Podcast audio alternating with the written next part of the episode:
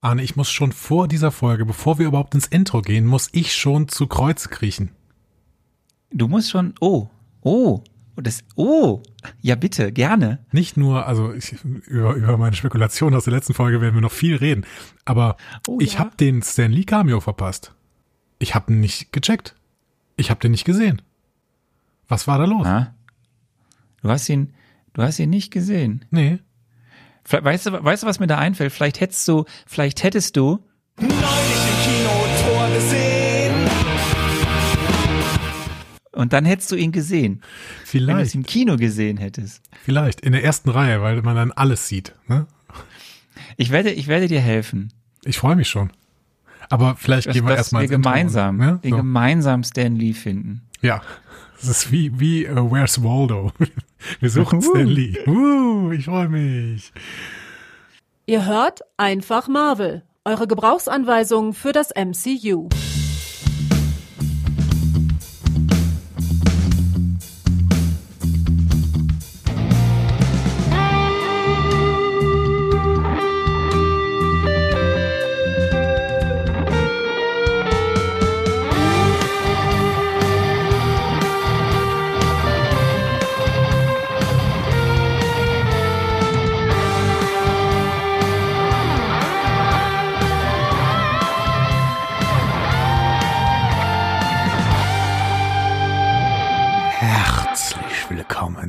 Einfach Marvel, eurer Gebrauchsanweisung für das Marvel Cinematic Universe.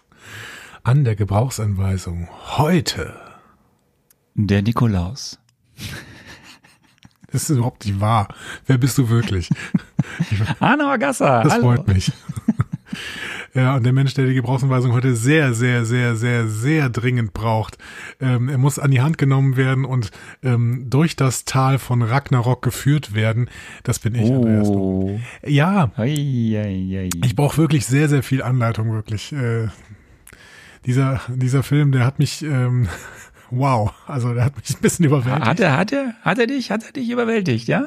Er hat mich Ja, überwältigt, das deswegen- wollte er auch. Und ähm, Ja. ja, jetzt Ich, ich, ich will immer noch, ich habe dich ja eigentlich vorbereiten wollen. Du erinnerst dich, epischer Trailer letztes Mal. Ich habe diesen epischen Trailer gesprochen. Mhm. Ja. Und äh, eigentlich sollte er dich, nee, er sollte dich schon einstimmen auf das, was dich da an spektakulären Dingen erwartet. zu diesem epischen Trailer, ähm, also ich würde jetzt sagen später mehr, aber wir können auch sofort darauf eingehen. Ähm, Jörn schrieb, Arne, dein Monolog war der Wahnsinn, der Applaus war sowas von gerechtfertigt. Und auch auf Twitter hast du einiges an Applaus bekommen dafür. Also ähm, die Leute feiern es, wenn du dich vorbereitest. Okay, ja. schön. Das ist schön. Aber bevor wir, bevor wir jetzt richtig hier einsteigen, so, Leute, ihr habt's gehört, ihr, wir, wir zeichnen das Ganze an Nikolaus auf.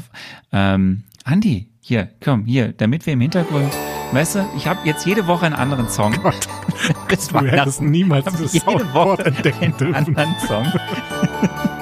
bist du, bist du jetzt, weißt du, also wir kommen am, wir hören uns, also ihr hört uns am 8.12., wir zeichnen am 6.12. aus. Es ist viel Auf- zu laut. Was ist, ist es viel zu laut? Das ist überhaupt kein Problem. Das ist über, Moment, Moment, ich ist hab's gleich. Problem. Ich hab's gleich. Überhaupt kein Das ist Problem. überhaupt ich kein- brauche nur zehn Minuten, um das leise zu. Ah, oh, hm, Jetzt Ja, so leise toll. im Hintergrund. toll. Bist du, bist du mittlerweile in. Weihnachtsstimmung? Ich bin, ähm, ich bin vollkommen in Weihnachtsstimmung. Ich bin völlig durch. Das ist immer die Stimmung, die ich auch an Weihnachten habe. Ähm, und ja, ich habe mein Haus geschmückt äh, mit äh, vielen schönen Lichterketten. Echt? Ja, Ist das sowas wie, wie, wie, äh, so, ein- so, ist das so ein Haus, wo am Ende die, wenn die Flieger in Köln-Bonn landen wollen, eher in deinem Vorgarten landen nein, wollen? überhaupt nicht. Ich habe draußen habe ich gar keine Lichterketten, nur drinnen. So. So, dass man in einzelne Räume kommt und so ein bisschen so eine kleine Lichterkette sieht und denkt so, ha, romantic. Auch, auch nicht immer. Ne? Okay. Wie ist Wie es bei, bei bei dir in Kenia? Ähm, hängst du auch Lichterketten auf? Machst du? Wir haben schon, wir haben, wir haben, ähm, wir haben ähm, an zwei großen Fensterfronten so, so, weißt du, so Licht, so Lichtvorhänge, so Mhm. Lichterkettenvorhänge, das ist ganz schön. Und ähm, es gibt ja keine Tannenbäume hier, weil es gibt halt keine Obvious Tannenbäume. reasons. Hm? Obvious reason. So, so, eine, so eine Palme jetzt hacken ist auch doof. Ja. Ähm, Der Affenbrotbaum. ähm, Ähm, ja, es gibt es, aber was wir haben bei uns ist einmal so ein Holztannenbaum. Also nicht im Sinne von, nicht jetzt wie so ein Gummibaum, sondern äh, wie, also ein, ein, eine Silhouette eines Tannenbaums aus Holz geschnitzt. Der ist so, steht so in einer Ecke und da ist so ein bisschen Lichterkette drumherum. Wunderschön. Und, und dann gibt es äh, diverse Dinge bei uns quer durchs Haus, so mit so mit Adventskranz, so was haben wir dann immer, also nur mit Kerzen, weil auch Tannengrün ist schwierig hier. Also, Tan- Tannengrün ist schwierig, wie Süßigkeiten ja auch schwierig sind. Und ähm, so, so Kunstschnee habe ich äh, extra noch als, ja, so, hab, hatte ich noch ein bisschen Vorrat. Und es gibt so ein, ich weiß gar nicht, wie der heißt, ähm, es ist ein Baobab. Das ist so ein geflechteter, guck, die Musik ist aus. Soll ich nochmal? Nein, die kommt Nee. nicht aus. Es ist so ein, Ungern. es ist so ein geflechteter, ähm, ähm, ja, so ein geflechteter Stamm mit so gleich, mit, mit so ein paar äh, Zweigen, die davon weggehen. Und da hängen dann jetzt bei uns so ein paar Kugeln dran. Ist nicht groß, aber ist ganz schön. So ist es verteilt, so durchs Wohnzimmer sind so ein Und paar Sachen, damit so ein frage den- bisschen weihnachtlich Ich frage noch den Linguisten in dir, ist er geflechtet oder geflochten? Der ist triologisch geflochten.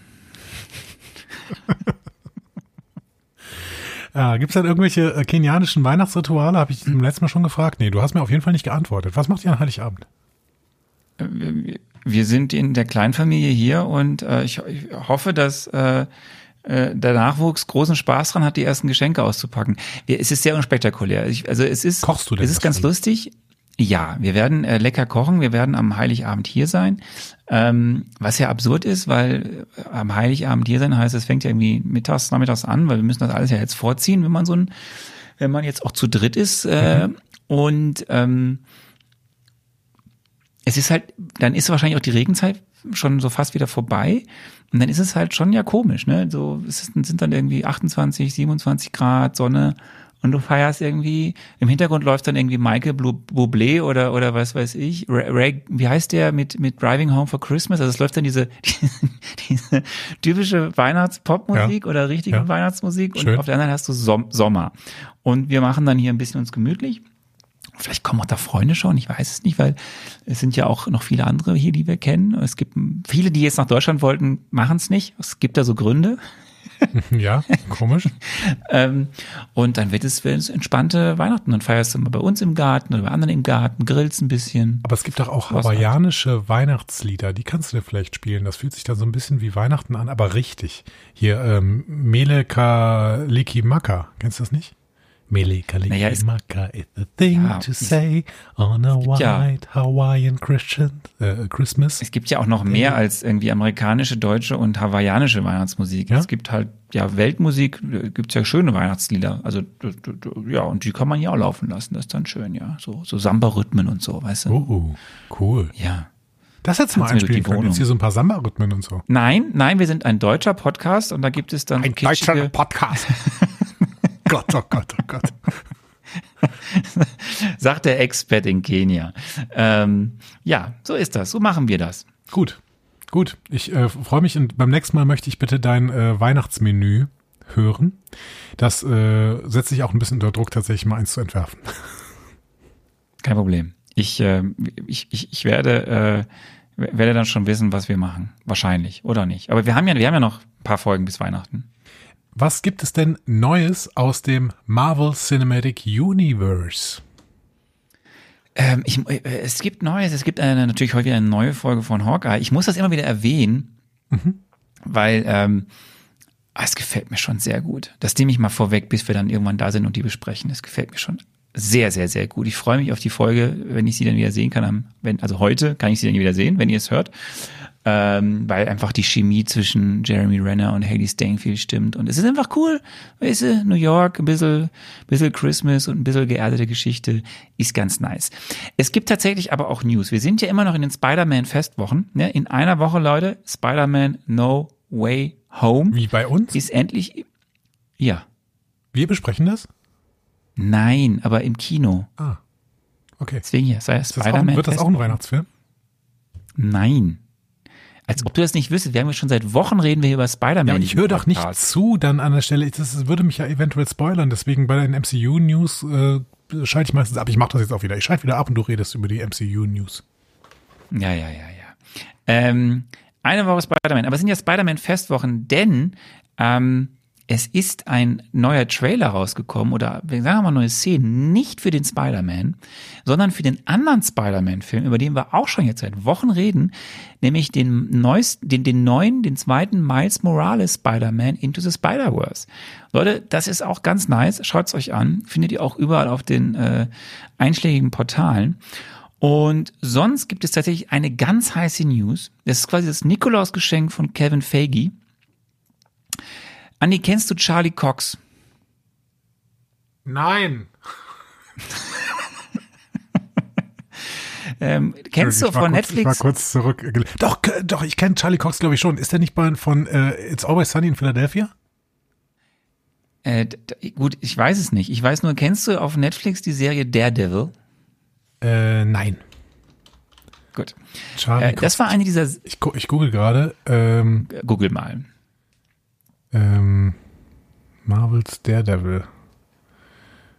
Boardwalk Empire. Ich, aus Boardwalk Empire kenne ich den? Hm. Nee, also mir sagt dieses Gesicht gar nichts, ehrlich gesagt. Doch, ja kein Problem. ich kenne ihn wirklich aus. Boardwalk Empire. Ja. Gut. Das ist aber auch jetzt nicht so wichtig. Mhm. Charlie Cox war der Daredevil Mhm. der äh, Marvel Netflix-Serie.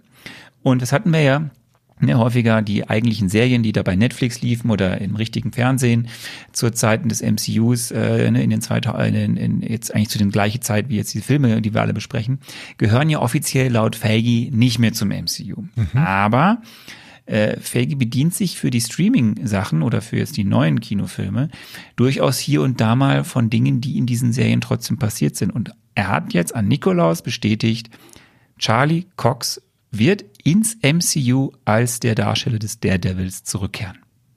Und das ist natürlich ein riesen Fan-Aufschrei. Yay! So, das war eigentlich die eigentliche News. Es ist cool, aber ich habe irgendwie im Hinterkopf, dass John Berntal, also der aus, aus äh, The Walking Dead, der Daredevil war. Was habe ich denn da falsch mir in Erinnerung? Ah, der war der Punisher, glaube ich, ne? Nee. Ja. War der der Punisher? Na, weiß ich nicht. Punisher war doof. Aber der, der Punisher hat, der, kurz der hat auch was sagen. mit Daredevil, Daredevil zu tun, oder? Der Punisher. Ja, es gab, es gab äh, John Cage, äh, es gab den Punisher, es gab Daredevil, es gab Jessica Jones. Die hattest du mal die Street Avengers genannt von New York. Ist denn ein, ist denn der Punisher einer der Guten? Oder ist das ein Gegner?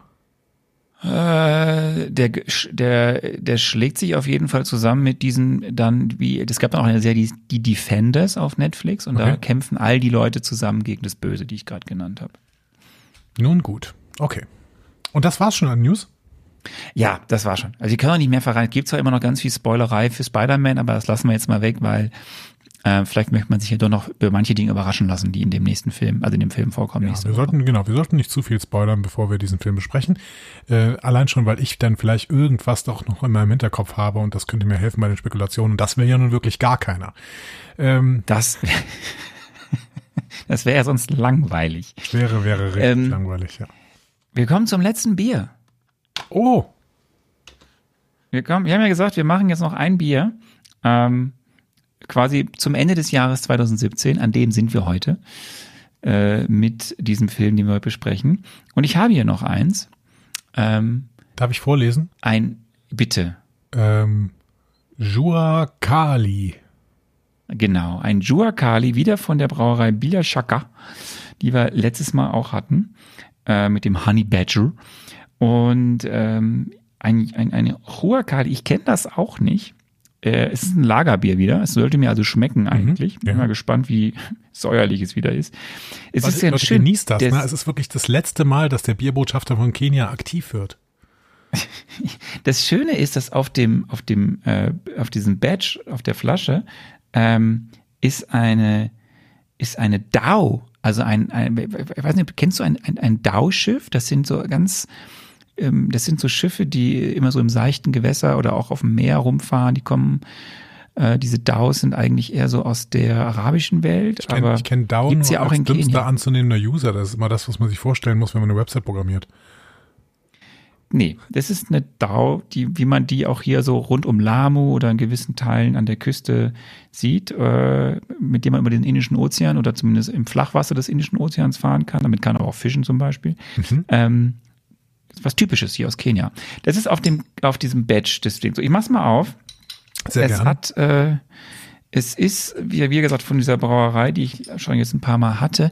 Ich habe hier auch wieder was, wieder was stehen, bevor ich es jetzt trinke. Hu- Huagali, ein Pale Straw Color Beer, musst du wissen. Es hat eine, eine clearer Experi äh, Appearance. Ähm, es soll delikat nach Zitrone und, und Herbal Aroma schmecken, Klingt nicht schlecht. weil da sind nämlich japanisches da- Hopfen ist da drin. Oha. Ja, japanisches Hopfen. Ähm, es soll nur eine sehr geringe Bitternis haben. Und, ist, und es ist, ist, ist gut ausgewogen, steht hier. Ne? Crispy and dry finish. Und pass auf, es ist immer so ein bisschen schwierig. Steht wenn ein Bier nicht lesen will. Uh, es ist crispy. Es ist, es ist very refreshing, schreiben sie. Okay. Und es ist ein Durstlöscher. Soll ich dir sagen, äh, du wirst es gleich trinken und äh, dein erster Satz wird sein, das ist doch kein Bier. Weil, du, weil es wieder wie eine Fassbrause äh, schmecken wird. Ich sag's dir. Aber bis jetzt hat der liebe Arne noch keinen Schluck genommen. Er bereitet sich gerade seelisch noch Ich, drauf ich vor. rieche, ich rieche. Ja? 4,6 Umdrehungen, ja? 4,6 Umdrehungen. Das ist gar nicht so viel. Und ihr habt auch, während Arne jetzt trinkt und äh, das, äh, den ersten Schluck genießt, ihr habt doch noch immer nicht äh, so richtig vorgeschlagen, was wir danach testen sollen. Es kam mal irgendwann der Vorschlag, ich soll Schneeketten testen, um aus meinem Dorf rauszukommen, aber das ist jetzt nun wirklich kein guter Vorschlag, Freunde. Ähm, das heißt, ähm, ihr, ihr müsst weiterhin Vorschläge schicken. Wir sind ja, wir sind ja zu allem bereit. Wir machen ja alles für euch. So, das sieht man auch an Arnes Gesichtsausdruck, dass er tatsächlich bereit ist, alles für euch zu tun, unter anderem Billa Shaka Bier zu trinken. Und ähm, er sieht schon wieder aus, als hätte er gerade in einen äh, Fruchtsaft ge gebissen oder so. Arne, Ja, erzähl doch ist, mehr. Es, es ist definitiv nicht das schlechteste Bier, was ich bisher hatte. Ähm, es ist halt wieder so ein Fruchtgetränk. Also es wirklich schmeckt am Anfang wirklich wieder so ein Fruchtgetränk. Ähm, Es war abzusehen, ehrlich gesagt, bei dem, was du vorgelesen hast vorher. es ist nicht so bitter, das stimmt. Es schmeckt aber so, so ein leichtes. Es hat einen ganz leichten Abgang auch. Aber es hat halt so eine komische, so komische Fruchtnoten wieder. So dieses Herbal Aroma kommt schon sehr stark raus. Zitrus, ja. Orange würde ich eher sagen. Ja, du kannst an einem heißen Sommertag trinken. Ich werde das jetzt auch austrinken, nicht wie andere Biere, die ich hier stehen habe lassen. Ich bin noch nicht sicher, ob das in das Paket kommt. Also da fand ich das Honey Badger von vor äh, zwei Wochen oder vor einer Woche wesentlich besser. Ähm, aber äh, es ist okay. Es ist aber jetzt kein Burner. Und es ist auch kein Bier, finde ich. es ist, so schmeckt nicht Bier. Nein. Ein leichter Abgang, das ist auch das, was Thor aus Sakar hatte, ne? okay, war ein bisschen bemüht, Ja. muss ich sagen. Aber ähm, hey, Ja. Okay, wir, wir, wir, wir, wir, das war das letzte Bier, Leute. Huacali, vielleicht kommt das, also wegen dem, wegen dem Badge würde ich es da rein reintun, weil es einfach schön aussieht.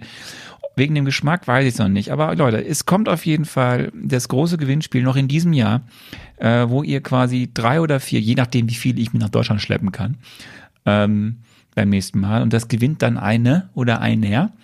Ähm, und wir müssen uns dann noch das Gewinnspiel ausdenken. Aber das kommt noch. Ich würde sagen, in zwei Wochen, ne? ähm, am, am 22.12. ist eine ganz gute, ganz gute Gelegenheit, um so ein Gewinnspiel zu machen. Und äh, dann wird dieses Gewinnspiel, also es richtet sich nur an Personen über 18 Jahre. Es tut mir sehr, sehr leid, äh, liebe HörerInnen, ne? aber wir können leider keinen Alkohol verschicken an Leute, die nicht 18 sind. Ähm, Stimmt. da war was. Da war was.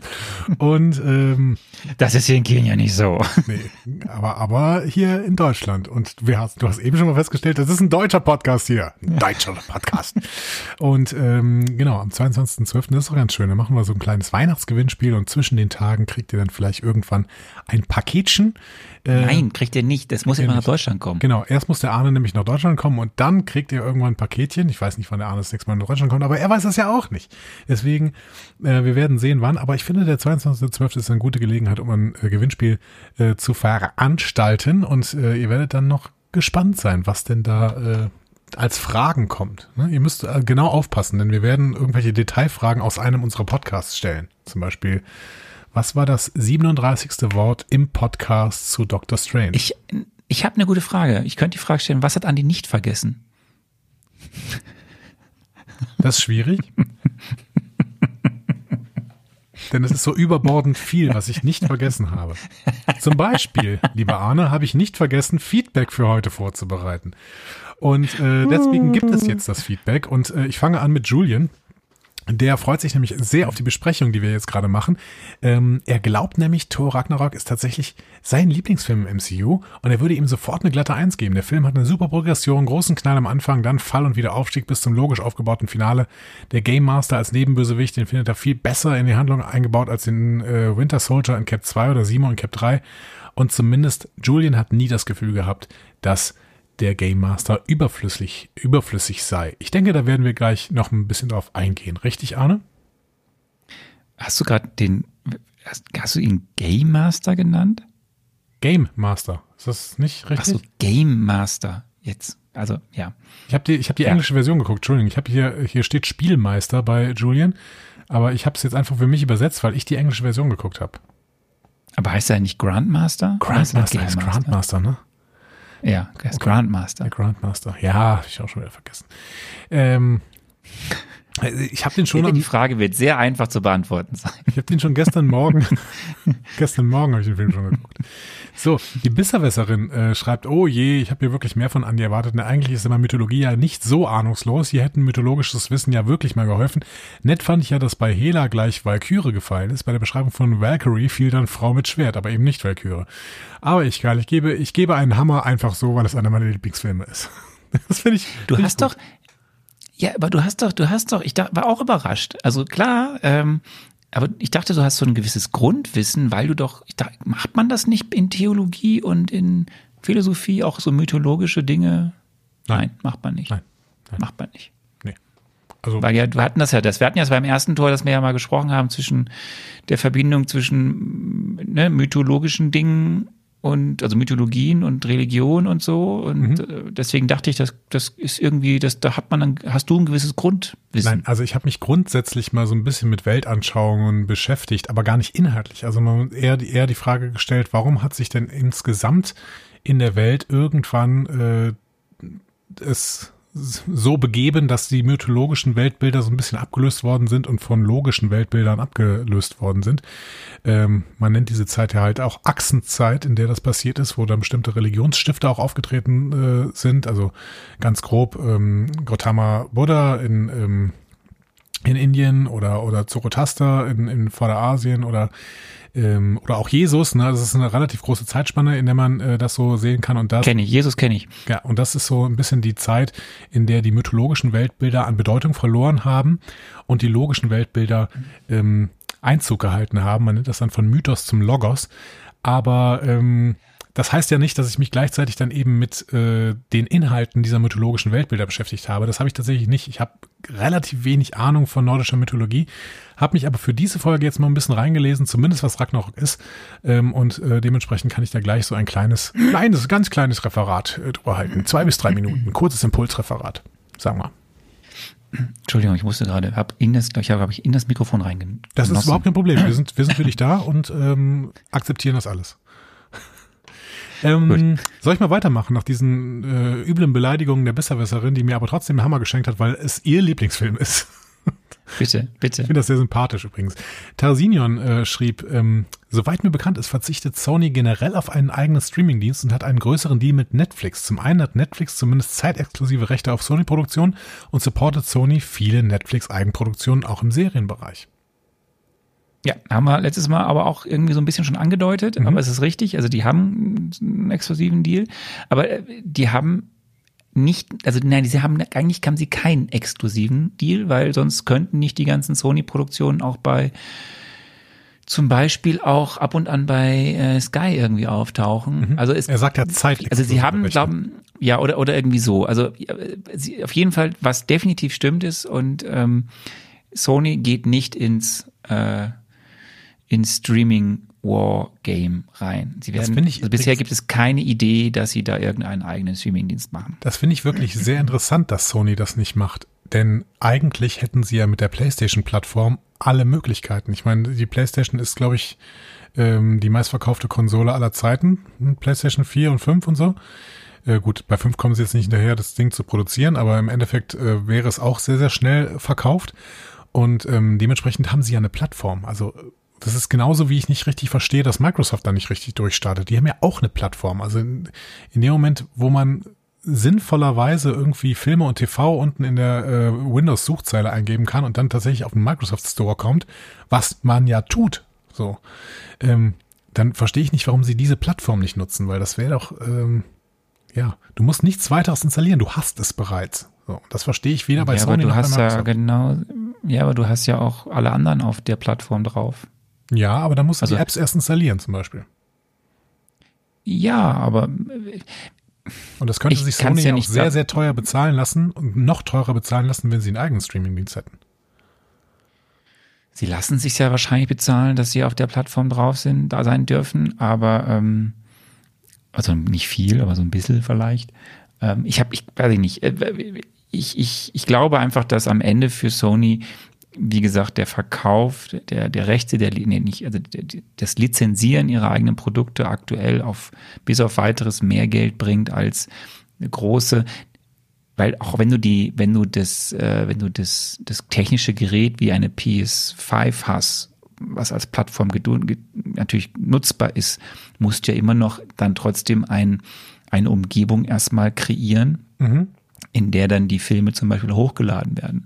Und es ist ja nicht günstig. Also du musst ja erstmal ganz viel Geld investieren, um so ein Streaming-Div aus, aufzubauen. Ja. So. Und dann ist es einfach so, kauft, also nochmal, das haben wir letztes Mal auch schon gesagt, ähm, und das weiß ich, das habt ihr ja bei, äh, bei unserem Partner-Podcast Discovery Panel, das Thema ja auch. Wie viel verträgt der Markt? Also wie viel sind die Menschen bereit, an Streamingdiensten Geld auszugeben für? Und ähm, Ja, du musst halt deine es Nische wird ja am Ende recht teuer, ne? wenn du Das ist richtig. äh, alle haben möchtest. Aber wenn du deine Nische findest, dann kannst du natürlich auch einen kleinen Streaming-Sender äh, starten, der aber dann hohe Qualität hat. Apple, Apple macht das gerade vor und Apple hat ja im Prinzip auch sowas. Ne? Die haben eine Plattform schon, dann starten sie einfach ihren eigenen Streaming-Sender, sagen dazu. Wer macht ähm, das nicht zum Geld? App- Apple verdient damit. Der Apple, Apple TV Plus ist im Endeffekt gerade immer noch ein, ein Add-on, das vor allem für die Apple-Nutzer da ist. Und die meisten, also ich glaube drei Viertel der Apple-Nutzer haben, glaube ich, noch keinen Cent für Apple TV Plus ausgegeben, weil mit jedem Erwerb ja eines neuen Apple-Gerätes bekommst du ja immer gefühlt ein neues Jahr geschenkt von Ja. denen. So.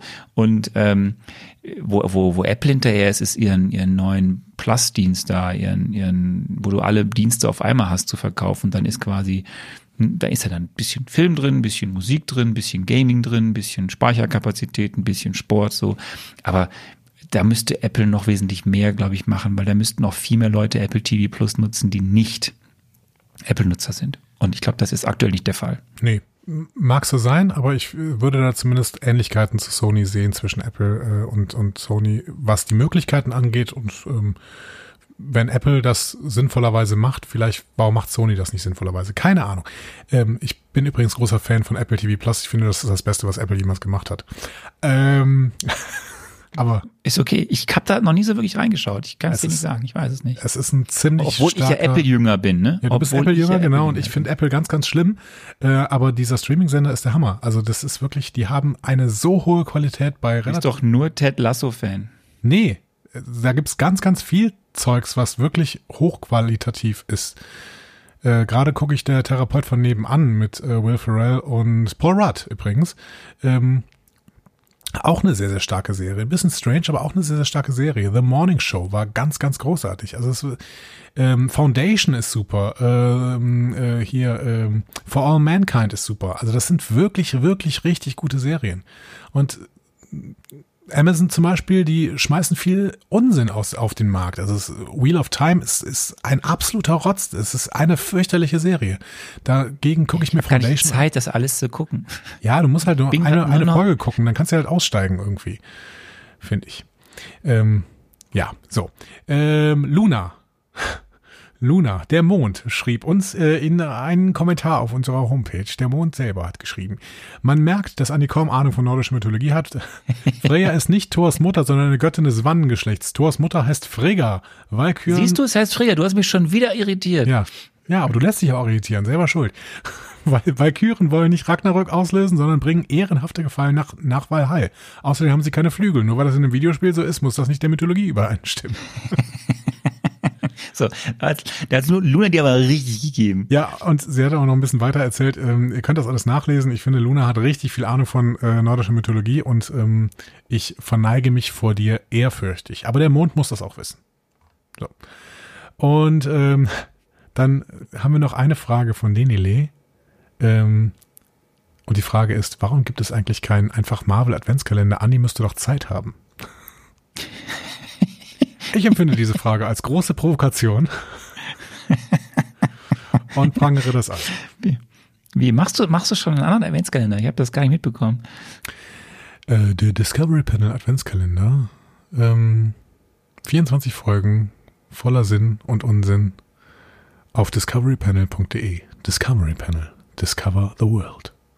Machst du eigentlich auch so viel Werbung für uns bei dem anderen Podcast, den du gerade beworben hast? Ich weiß nicht. Der, du, einfach Marvel zahlt ja nicht. What? zahlt, was, was zahlt uns denn Discovery Panel? Was ist das denn hier für Mein, mein Gehalt. Ah, Nein, ach so. nein, Ich kriege auch da kein Geld. Ich mache das alles kostenlos, weil ich ein guter Mensch bin.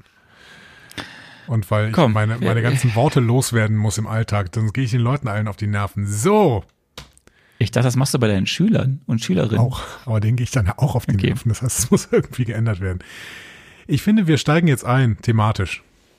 Komm, wir steigen ein, wir steigen ein. Du bist durch, habe ich das Gefühl. Äh, wir steigen ein. Wir sind immer noch verrückterweise im Jahr 2017, denn es ist das erste Mal im bisherigen MCU, dass wir drei Filme in einem Jahr zu sehen bekommen. Also lass uns beginnen mit dem 17. Film des Marvel Cine- Cinematic Universe. Keine Angst, ich mache jetzt nicht wieder einen epischen Trailer. Ähm, Cinematic.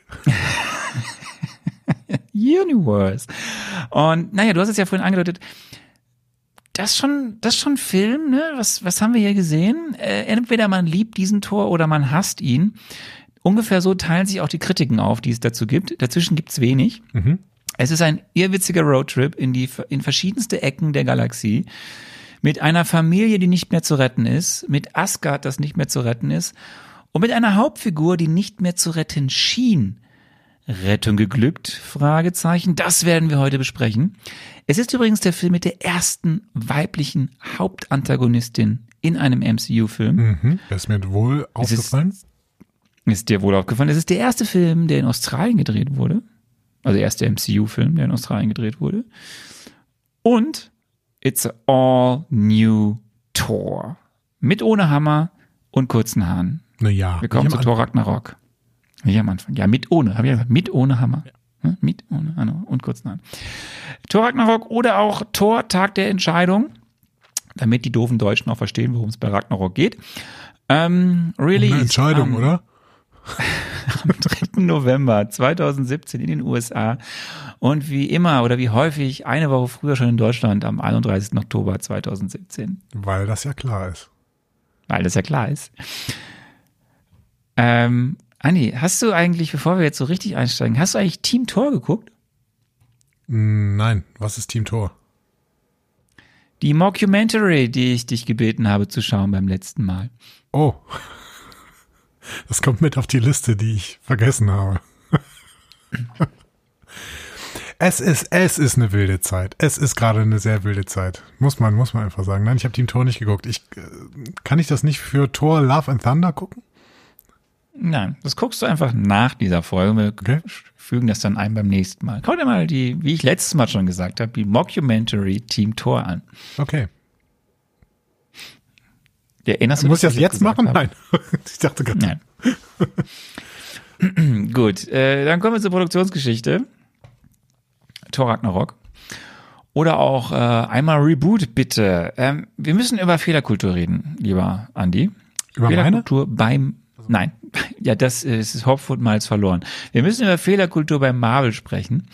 Ähm, du erinnerst dich vielleicht, gerade in der ersten Phase des MCU gab es doch den ein oder anderen Fehltritt. Ja, ich erinnere mich gut. Ich musste das alles gucken. Da war so ein Hulk mit Edward Norton, der war schwierig. Da war auch ein Iron Man 2, der war auch interessant, möchte man sagen. Ähm, Iron und Cowboy. im Oeuvre, im Oeuvre, Iron Cowboy, genau, in dem Oeuvre vom, vom MCU fallen dann diese Filme ja immer mehr auf, je, je mehr doch bessere Filme es gibt. Und anstatt aber ja groß irgendwie das zu thematisieren von Seiten der Produktionsfirma, von Feige oder Co., hat man einfach mal versucht, bei neuen Anläufen es besser zu machen. Und ähm, das hat ja in Phase 2 auch schon besser funktioniert. Da gab es auf jeden Fall mehr Höhen als Tiefen. Ähm, auch wenn es Tiefen gab. Äh, aber es gab am Ende von Phase 2, nach Age of Ultron, gab es eine Hauptfigur, die seltsam undefiniert war. Und die war sogar noch undefinierter als Hawkeye. Weil Hawkeye hatte ja wenigstens eine Farm in Age of Ultron, wo wir ihn mal kennengelernt haben. Unsere So. kleine Farm. Und äh, die Rede ist halt natürlich von Thor, äh, weil Thor war irgendwie immer anders. Ähm, in Tor 1 war er eine bisschen überhebliche, steife Shakespeare-Figur in einem Shakespeare-Fantasy-Film, äh, der einen bis dato technikbasierten Superhelden-Kanon irgendwie, also der, der in so ein technikbasiertes Superhelden-Dings eingeführt werden musste. Eigentlich Das war der Tor erste 1. wahre Superheld mit Hulk. Ja, ohne technische Kräfte, genau. Ja, genau. Genau, ja. Ähm, so, und dann kam Avengers in der Phase 1 und da war Thor schon ein bisschen witziger als in Tor 1. Aber er war ja immer noch in einem Shakespeare'schen Familienkonflikt gefangen, Mhm. Und, Und sie Big haben nicht so Drama? eine richtig eine Rolle für ihn gefunden. Ja. äh, weil er, ja, da war noch mehr Rolle, weil er mit seinem Bruder irgendwie fangen musste, der ja New York in Schutt und Asche liegt. Naja, also Loki hat eine Rolle gehabt, richtig, aber, aber Thor, Ja. Dann kam Thor the Dark World. Das war ja unser bisher auch ein großer Flop. Ähm, da ist der Witz dann wieder komplett verschwunden oder größten, fast komplett verschwunden. Und hier wurde die Figur zwar nochmal extremst dramatisiert und eins, einen auf Ernst gemacht, nur hat sich diese Figur kein Stück weiterentwickelt. Thor war am Anfang genauso, wie Thor am Ende war. Und davor und überhaupt. Und dann kam Avengers Age of Ultron und dann war Thor wieder witziger. Äh, hat ein paar bisschen, bisschen, bisschen lustig beim Hammer-Contest, bisschen lustige Sprüche geklopft, bisschen, bisschen gekloppt mit sich mit Leuten. Hm, und dann Aber wusste der Film nicht mehr, was er mit ihm tut und hat ihn in eine Höhle geschickt und hat gesagt, guck dir mal einen Trailer an. Ja, guck dir mal in diesem heißen Bad einen Trailer an. So. Und ähm, Thor war halt einfach, die Frage war, was macht der? Was soll der? Was bringt der die Geschichte voran? Habe ich, hab ich bei meiner. Vorbereitung, habe ich bei meiner Vorbereitung gelesen, dass Thor in dieser Höhle einen Trailer zu Avengers Endgame ge geguckt hat. Ich weiß, ich kann immer noch nicht viel damit anfangen, aber ich finde die Vorstellung ganz witzig. Ähm, also, wir haben den Gott des Hammers und irgendwie war klar, so geht's nicht weiter. Was ist seine Rolle? Für was soll er stehen? Wie soll er gezeichnet sein? Für was sollen die Filme stehen? Etc. pp. Jetzt müssen wir nochmal den kurzen Einschub machen zu Herrn Perlmutter. Du erinnerst dich, ne? Große, habe ich groß erzählt bei, bei, bei Ant-Man. Perlmutter wurde degradiert. Das Kreativkomitee hatte keine Macht mehr über die Filme. Feige hat den Machtkampf gewonnen, hatte jetzt die kreative Hoheit, hat Disney direkt äh, reportiert. Und wäre das aber alles nicht passiert, wäre auf jeden Fall Tor 3 jetzt nicht so, wie er geworden ist. Denn nur so war es möglich, dass es diesen Reboot des eigenen Franchises gab, ähm, dass man gesagt hat, das war alles nichts, wir müssen es irgendwie anders machen. Ein weiterer Grund, warum man gesagt hat, wir müssen es anders machen, ist, dass man festgestellt hat, Chris Hemsworth ist schon eine lustige Type. Also Comedy-Potenzial. der hat ja Comedy-Potenzial, weil er hat ja in der Zeit auch in Filmen mitgespielt wie Vacation oder Ghostbusters, wo er einfach echtes Talent für Comedy und Timing unter Beweis gestellt hat. So, und deswegen hat man sich überlegt, auf jeden Fall soll dieser weitestgehend humorlose Gott ein lustiger Gott werden. Vielleicht auch ein bisschen trottelig, auf jeden Fall lustig und liebenswert. aber immer Also- noch mit Shakespeare. Aber immer noch mit Shakespeare. Ich finde es so witzig, wie die alle anders. versuchen, immer noch Shakespearean Englisch zu sprechen. Unter anderem so eine Tessa Thompson, die halt hundertprozentig Amerikanerin ist. Ähm, großartig, ja. Ähm, 2014 wurde mit dem Drehbuch angefangen. Von den Leuten, die The Dark World geschrieben haben. Das hat also nichts Gutes verheißen sollen. Ähm, es war relativ schnell klar, es soll um Ragnarok gehen, um Tag der Entscheidung. Es soll äh, die Hela-Storyline aus dem Tor, also Hela sollte eine Rolle spielen, Valkyrie sollte eine Rolle spielen, auch Loki natürlich sollte wieder eine Rolle spielen. Und ähm, Chris Hemsworth hat sich immer gewünscht, ja, gib mir doch für meinen Solofilm auch mal andere Avengers. So. Also es gab viele Ideen, die im Raum waren, aber nichts Genaues wusste man nicht. Eben vor allem, weil ja die beiden Autoren dafür verantwortlich waren, die auch damals The Dark World verbrochen haben. So, und dann kam die Idee von Kevin Feige. Ich hätte einen Regisseur, den, den würde ich gerne mal ausprobieren. Und dieser Regisseur hieß Taika Waititi. Und das war fix im Oktober 2015. Und mit dem nahm das alles richtig Fahrt auf. So, und jetzt können wir noch mal ganz kurz sagen, wer ist Taika? Du kennst ihn doch. Du kennst ihn doch. Du kannst doch mal kurz sagen, wer ist Taika? Ja, was soll ich groß sagen? Also ich finde, Taika Waititi ist ein, ein wirklich brillanter Komödiant, kann man sagen. Ähm, sein, seinen ersten Film, den ich mit ihm gesehen habe, also er hatte vorher auch schon ein paar Filme gedreht, aber der erste Film, den ich mit ihm gesehen habe, war tatsächlich äh, What We Do in the Shadows oder auf Deutsch, fürchterlicher Titel, Fünf-Zimmer-Küche Sarg, ähm, in dem er auch mitspielt. Das ist eine, äh, eine Mockumentary quasi, ähm, kann man sagen, oder? Kann man das so sagen? Ja, ne?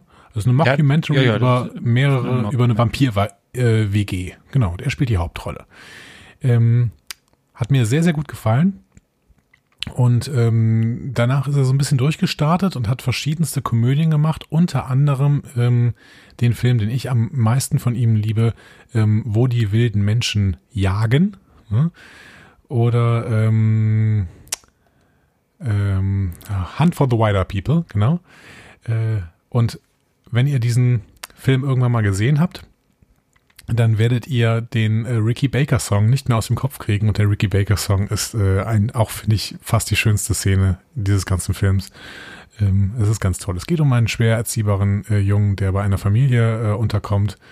Äh, der Vater dieser Familie ist äh, Sam Neill, ne, den wir natürlich alle kennen aus verschiedensten Dokus und aus Jurassic Park. Und ähm, Und aus Thor Ragnarök. Moment mal, Sam Neill, Thor Ragnarök. Geil. Leute, ihr merkt schon wieder, Andi hat den Film morgens geguckt und hat die Hälfte wieder nicht mitbekommen. Ah, es wird ein großer Spaß, gleich ihm den Film nochmal Sam Neill spielt bei Thor mit? Hm. Ist, ist das der andere in dem Theaterstück? Weil ich habe mich die ganze Zeit gefragt, wer der andere ist. Also ich, ich habe den einen erkannt, aber den anderen nicht. Ist das der andere im Theaterstück? gleich. Sag mir das ganz kurz. Wir kommen, wir kommen gleich dazu. Es ist der dritte in dem Theaterstück. Okay. Nicht der andere, der dritte. Ach, der dritte, okay, gut. Äh, ja, schade. Aber Sam Neill erkennt man ja auch nicht mehr. Also der sah ja früher ganz anders aus als ähm, mittlerweile. Ähm, ja, Taika Waititi. Guter Typ.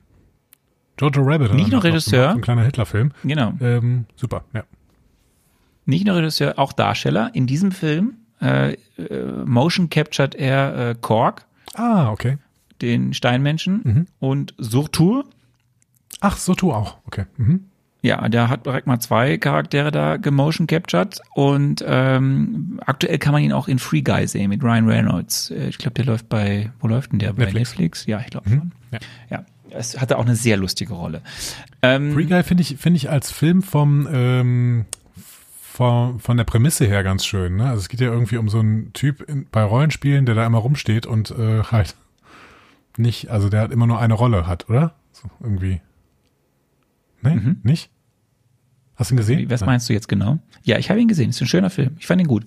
Geht es da nicht um einen äh, Computer-NPC quasi? Einen, einen Typen, der bei Computerrollenspielen einfach immer nur rumsteht? Ähm, ja, äh, ja. Es ist, nicht- es ist, Free ist eine moderne Version von äh, The Truman Show. Ja? So. Und im Endeffekt ver, ver, ver, gibt es eine künstliche Intelligenz, die eine virtuelle Landschaft, ein virtuelles Spiel erstellt und äh, die vom, von der künstlichen Intelligenz kreierten Charaktere gibt es eben eine Char Charakter, der sich quasi weiterentwickelt und auf einmal irgendwie ausbrechen möchte aus dem, was da passiert. Mhm. Ah, okay. Auch ein Film, den ich vielleicht über Lustiger die Film. Weihnachtsfeiertage mal sehen werde. Genau. Ähm, Taika hat, äh, also wie gesagt, äh, Feige wollte eben irgendwie Taika haben und Taika hat Feige vor allem aber auch überzeugt mit einem Sizzle Reel. Weißt du, was ein Sizzle Reel ist? Ich habe nicht die geringste Ahnung. Ähm, ein Sizzle Reel ist etwas, äh, wo man verschiedenste ähm, schon aus, also aus bestehenden Filmen oder aus bestehenden Musikstücken Dinge einfach zusammenschneidet, um ein Gefühl zu geben, wie ein zukünftiges Produkt aussehen könnte. Und das hat Taika gemacht und hat ein Sizzle Reel gemacht, bei dem schon von Beginn an ein zentraler Bestandteil der Immigrant Song von Led Zeppelin war. So. Finde ich gut. Mhm. Und das hat Kevin Feige richtig überzeugt und dieses Sizzle Reel ist am Ende quasi der ausschlaggebende Grund gewesen, warum Taika diesen Film dann auch drehen durfte. Zu der Zeit, wo er damals auch zwar schon tolle Dinge gemacht hat, aber noch nicht so wirklich bekannt war und noch keinen Hollywood-Film gemacht hat. Ähm, ich habe gesagt, es gab diese beiden äh, Autoren, äh, Craig Kyle und Christopher Hughes, die äh, Dark World verbrochen haben und die eben angefangen haben, das Drehbuch zu schreiben. Denen wurde das dann weggenommen. Und es wird dann grundlegend überarbeitet von Stephanie Folsom, die hat Toy Story 4 geschrieben. Super und Film Eric übrigens. Person. Und die haben dann quasi eigentlich zusammen mit Taika Waititi das eigentliche Drehbuch dann äh, gemacht. Und ähm, das, was wir hier halt sehen mit Valkyrie, äh, mit äh, den ganzen Themen, die in diesem Film vorkommen, mit den ganzen absurden Dingen, die im Film vorkommen. Waititi hat immer gesagt, so, ich möchte einen Film machen wie Big Trouble in Little China. Okay. Ähm, und eben Buddy-Movie-mäßig. Und aus diesem Dreierkonstrukt zusammen mit Feige und den anderen Marvel-Produzenten kam auch die Idee zu sagen, komm, wir nehmen nicht nur die Thor-Hela-Storyline aus dem Comic, sondern wir verwurschteln die mit der Planet Hulk Storyline. Also die kam auch auf die Idee zu sagen, wir bringen Hulk und Thor in einen Film und machen daraus einen Buddy-Movie. Von Planet Hulk habe ich gehört, das ist doch eine Storyline in den Comics, bei denen es darum geht, dass irgendwann nicht der Hulk das Problem ist, sondern Bruce Banner das Problem ist, oder? Auf jeden, ja, ich, ich, ich bin nicht so ganz firm. Ich weiß nur, äh, der, der, der, das Grundgerüst der Planet Hulk Storyline ist, wo tatsächlich eben vieles auch in diesem Film vorkommt. Also Sakar kommt vor, die Gladiatorenkämpfe kommen vor.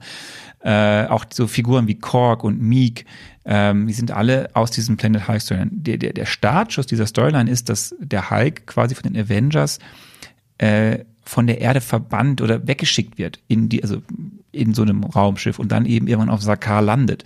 Ähm, wie die weitergeht, weiß ich nicht. Ich weiß nur, das ist der, der, der, der, der Beginn dieser Storyline. Äh, und dann landet eben Hulk dort und wird eben auch zum Gladiator und kämpft dort.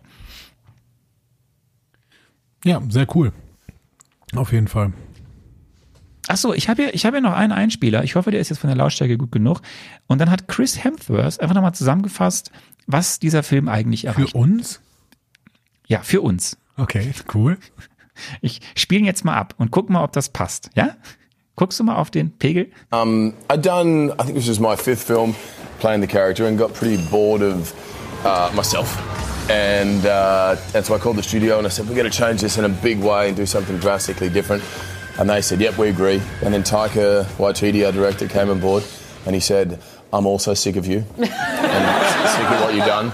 And I said, good, let's destroy everything we know and, and start again. And this film kind of feels like a, a standalone movie without all the continuity from the other ones, you know, and, and it was about reinventing it and, and putting a greater sense of humour in it. So we just did. We had too much fun and uh, anything familiar, threw it out the door.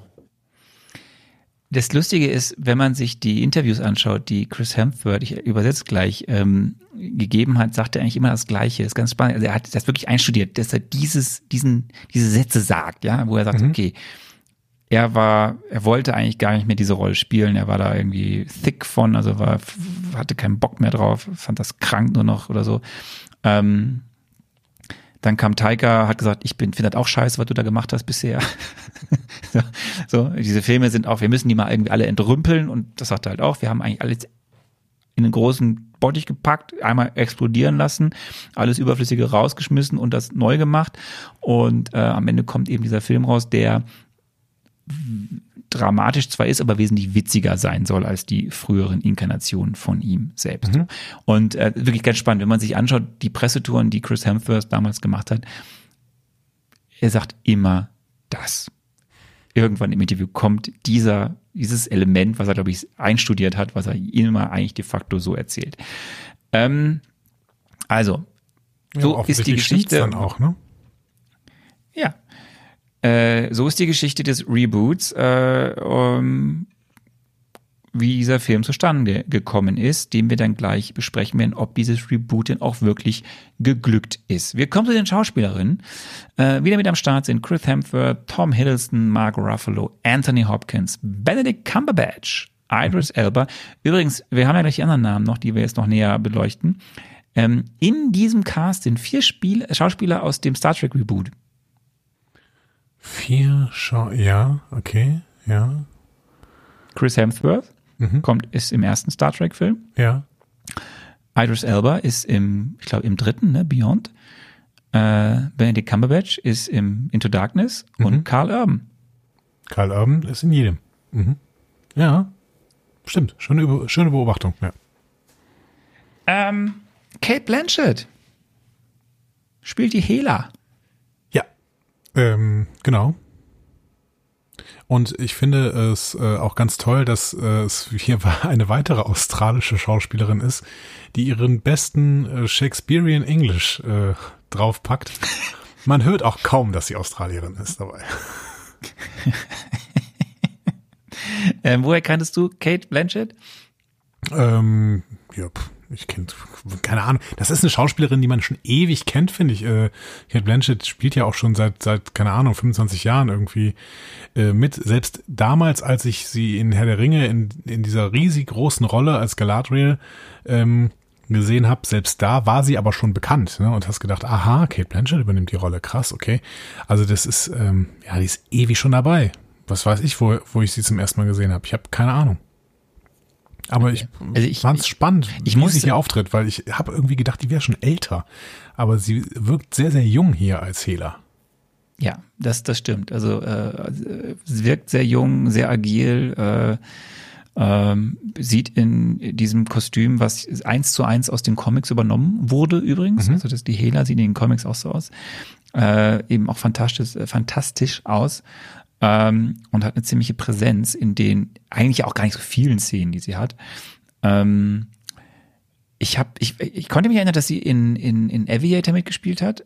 Und ich wusste gar nicht, dass sie die Galadriel ist. Wusste ich nicht. Ich kenn, kann, wusste dann noch, dass, es, dass ich sie in, äh, in dem seltsamen Fall des Benjamin Button gesehen habe. Daher kenne ich sie irgendwie. Das Den Film habe ich aus meinem, äh, aus meinem Gedächtnis wieder verbannt, glaube ich. Den fand ich nämlich richtig. Kannst du denn Tessa Thompson, unsere Valkyrie? Ähm, nee, ich glaube tatsächlich nicht. Ähm, was ich sehr, sehr schade finde und ich muss mir eigentlich noch ein paar Filme mit ihr angucken, weil sie mir doch äh, sehr, sehr gut gefallen hat hier. Ja, die, die Filmkarriere von ihr begann eigentlich erst mit Ragnarok, weil davor war sie vor allem im TV zu sehen. Ähm, du hast gesagt, US-Schauspielerin. Ähm, erster Auftritt im Fernsehen war 2005 in einer Cold Case Folge. Danach hatte sie eine Opfer Hauptrolle bei hier Ver ist hier vergessen. Danach hatte sie eine Hauptrolle in Veronica Mars. War in, in ganz vielen verschiedenen TV-Rollen sehen. Und ich glaube, sehr vielen Leuten ist sie bekannt geworden in Westworld. Weil da war sie äh, in der, da war sie. Oder ist sie. Ja, mochte Und dann ging die Filmkarriere los. Ja, ich weiß, du magst Westworld. Ich fand die erste Staffel eigentlich ziemlich gut. Ähm, und dann seitdem hat sie in verschiedenen Filmen mitgespielt, zum Beispiel Annihilation, das ist dieser Netflix-Film. Äh, Creed 2, Man in Black International, das war dieser große Man in Black-Unfall.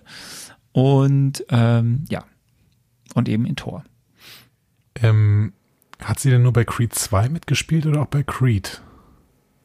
Ich Also glaube nur ja- bei Creed 2. Ich meine, sie hat äh, bei allen Creed-Filmen mitgespielt. Das wäre nämlich noch ein. Ich brauche noch irgendein Argument, um mir die Creed-Filme anzugucken, weil grundsätzlich äh, finde ich, die Rocky-Filme haben ja was. Und äh, Sly Stallone ist halt auch, da haben wir schon mal drüber gesprochen, ist ja auch intelligenter, als wir ihm immer unterstellen. Deswegen würde ich jetzt irgendwie mir doch mal gerne diese Creed-Filme angucken. Der ist übrigens auch ein Künstler, der hat gemalt und ich glaube, war das nicht jetzt irgendwie, dass es vor ein paar Tagen war, dass er in Deutschland irgendwo eine Ausstellung hat mit Filmen von Sly, äh, mit, mit, mit Bildern von Sly? Das weiß ich nicht. Weiß ich nicht, habe ich, hab ich gelesen. In Herne oder in München-Gladbach oder so. In Herne. Das ist ein, auch ein absurder Ort für eine Ausstellung von Sly Stallone. Sly Stallone macht eine Ausstellung. Wo? In Herne. Ähm, in Wanne-Eickel. So, okay. ähm, gut. Äh, Tessa Thompson. Carl ja. Urban spielt den Scourge. Ich habe ja, ich habe immer geguckt, wer ist eigentlich Carl Urban in diesem Film? Weil ich hab, du erkennst ihn nicht.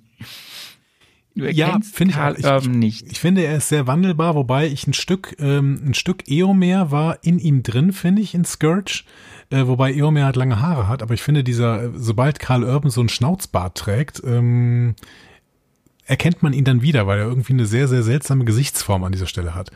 Ähm, aber ich finde auch, dass Karl Urban, wenn du dir Scourge neben Pille anguckst, wenn du die Star, Star Trek Reboots dir anguckst, das ist, da hast keine Ahnung, erkennst du nicht, finde ich, den Unterschied. Das sind Welten. Ja. Ja, er ist übrigens Neuseeländer. Also sind wir in einer ähnlichen Ecke der Welt unterwegs zumindest. Und auch er baut sein Ähm, bestes Shakespearean English auf. äh, ähm. Ja, und dann kommen wir zum, zum Grandmaster. The one and only Jeff Goldblum, der sich, glaube ich, selbst spielt. Ja. Und auch äh, der Grandmaster ist. Das finde ich, äh, ja. Er ist, er ist der Grandmaster. Ja, ich, Er ist ähm, großartig. sobald ich Jeff Goldblum sehe, äh, wird mir es irgendwie warm ums Herz, weil ich mich auch an äh, Jurassic Park, an Independence Day erinnere. Ähm, das sind einfach Filme, die ich sehr, sehr gefeiert habe. Das ist unser Alter, ne? Das ist Ja, unser ja, Kinderalter genau. in den 90er Jahren. Ich weiß auch, dass diese Filme, also Jurassic Park ist natürlich wirklich überragend. Independence Day ist halt kein guter Film wahrscheinlich. Aber trotzdem, Das stimmt nicht. Independence Day ist ein großartiger Film. Der funktioniert ja heute noch. ja, ich, ich finde auch, ich gucke mir immer wieder an, ich glaube nur, du könntest ihm heute keinen mehr zeigen, der ihn damals nicht gesehen hat. Ähm, ich, ich mag ihn auch sehr, sehr gerne, aber ich glaube, es ist objektiv gesehen, das ist kein guter Film. Aber das ist ja gar nicht schlimm. So, weil, ähm, ja. Er ist ein sehr unterhaltsamer Film. Und Jeff Goldblum ist ein sehr unterhaltsamer Typ. Ich freue mich auch, dass der ja seine eigene Wiederkehr hat. Also, ne, wie Independence Day Wiederkehr, was ja der schlechte zweite Teil von Independence Day ist. habe ich nicht gesehen. Aber ähm, äh, du musst, das, ist, das 2. ist wirklich, das ist wirklich ein schlechter Film. Es ist wirklich schlechter Film. Spielt er nicht auch in Hemsworth mit? Der spielt doch der, der andere Hemsworth, der, der, der, der mittlere. Also es gibt ja den. Das äh, ist mir egal, weil Der ich spielt Liam, Liam Hemsworth. Liam Hemsworth spielt, glaube ich, den, den, den, äh, den Will Smith in äh, Independence Day Wiederkehr. Ähm, aber das, das Krasse ist ja, ne, du hattest diese 90er Jahre, ne, Durchbruch 80er Jahre mit die Fliege, dann die 90er Jahre Blockbuster. Dann wurde es ein bisschen ruhiger um Jeff. Zwar im Fernsehen viel gemacht, aber ein bisschen ruhiger. Und dann jetzt eigentlich seit ein paar Jahren wieder die großen Filme, ne? Ich erinnere mich aber an irgendeinen dieser, irgendeinen kleineren Film, den er zwischendurch gemacht hat und den ich richtig gut fand, um so einen kleinen Jungen. Igby, genau. Das, der war von 2002. Das war so die Zeit, in der Jeff Goldblum im Prinzip nicht dabei war. Ähm, aber Igby war ein richtig guter Film. Daran erinnere ich mich noch, genau. Ich weiß noch, dass ich ihn irgendwann im Fernsehen gesehen habe, wo ich überrascht war, dass er irgendwie die Hauptrolle in Criminal Intent gespielt hat. Das war bei Vox, habe ich es gesehen. Hat er, irgendwann war da auf einmal Jeff Goldblum und hat die Hauptrolle gespielt. Das fand ich ganz spannend. Kommen wir zu den letzten Fakten. Äh, letztes Mal schon gesagt, 180 Millionen US-Dollar hat der Film gekostet. Roundabout. Er ist äh, zwei Stunden und zehn Minuten lang. Die Drehzeit war Darf von ich, Juni darf ich dir noch was 2016. dazu Bitte. sagen? Ich finde das ja relativ günstig mit den 180 Millionen. Ja, du möchtest das jedes Mal sagen und jedes Mal sage ich dann das, was ich jetzt nicht sagen werde. Die Drehzeit war von Juli 2016 bis November 2016. Überraschenderweise war die Drehort Australien. Ja. Vielleicht auch ein bisschen Neuseeland? Das durfte, das durfte sich Chris Hemsworth wünschen und äh, von seinem Haus zum Studio waren es für ihn 45 Minuten. Ja. Kann man mal machen. Praktisch, praktisch.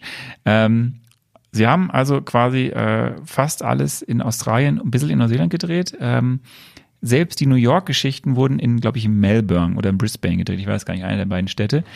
Ähm, und ähm, nur die Post-Credit-Szene und ein paar Nachdrehs sind dann in, haben dann in Atlanta stattgefunden, in den dortigen Trillis Studios. Trilith oder Pinewood Studios. Ja, das, das hast du dir gemerkt. Ne? Ja. Das habe ich jetzt so häufig gedroppt. Ja. Das hast du dir gemerkt. Ja, ja. Es gibt noch ein paar Fun Facts. 80 Prozent des Films sind improvisiert. Okay. Das ist, äh, ja, spannend und erklärt ein paar Sachen, ja.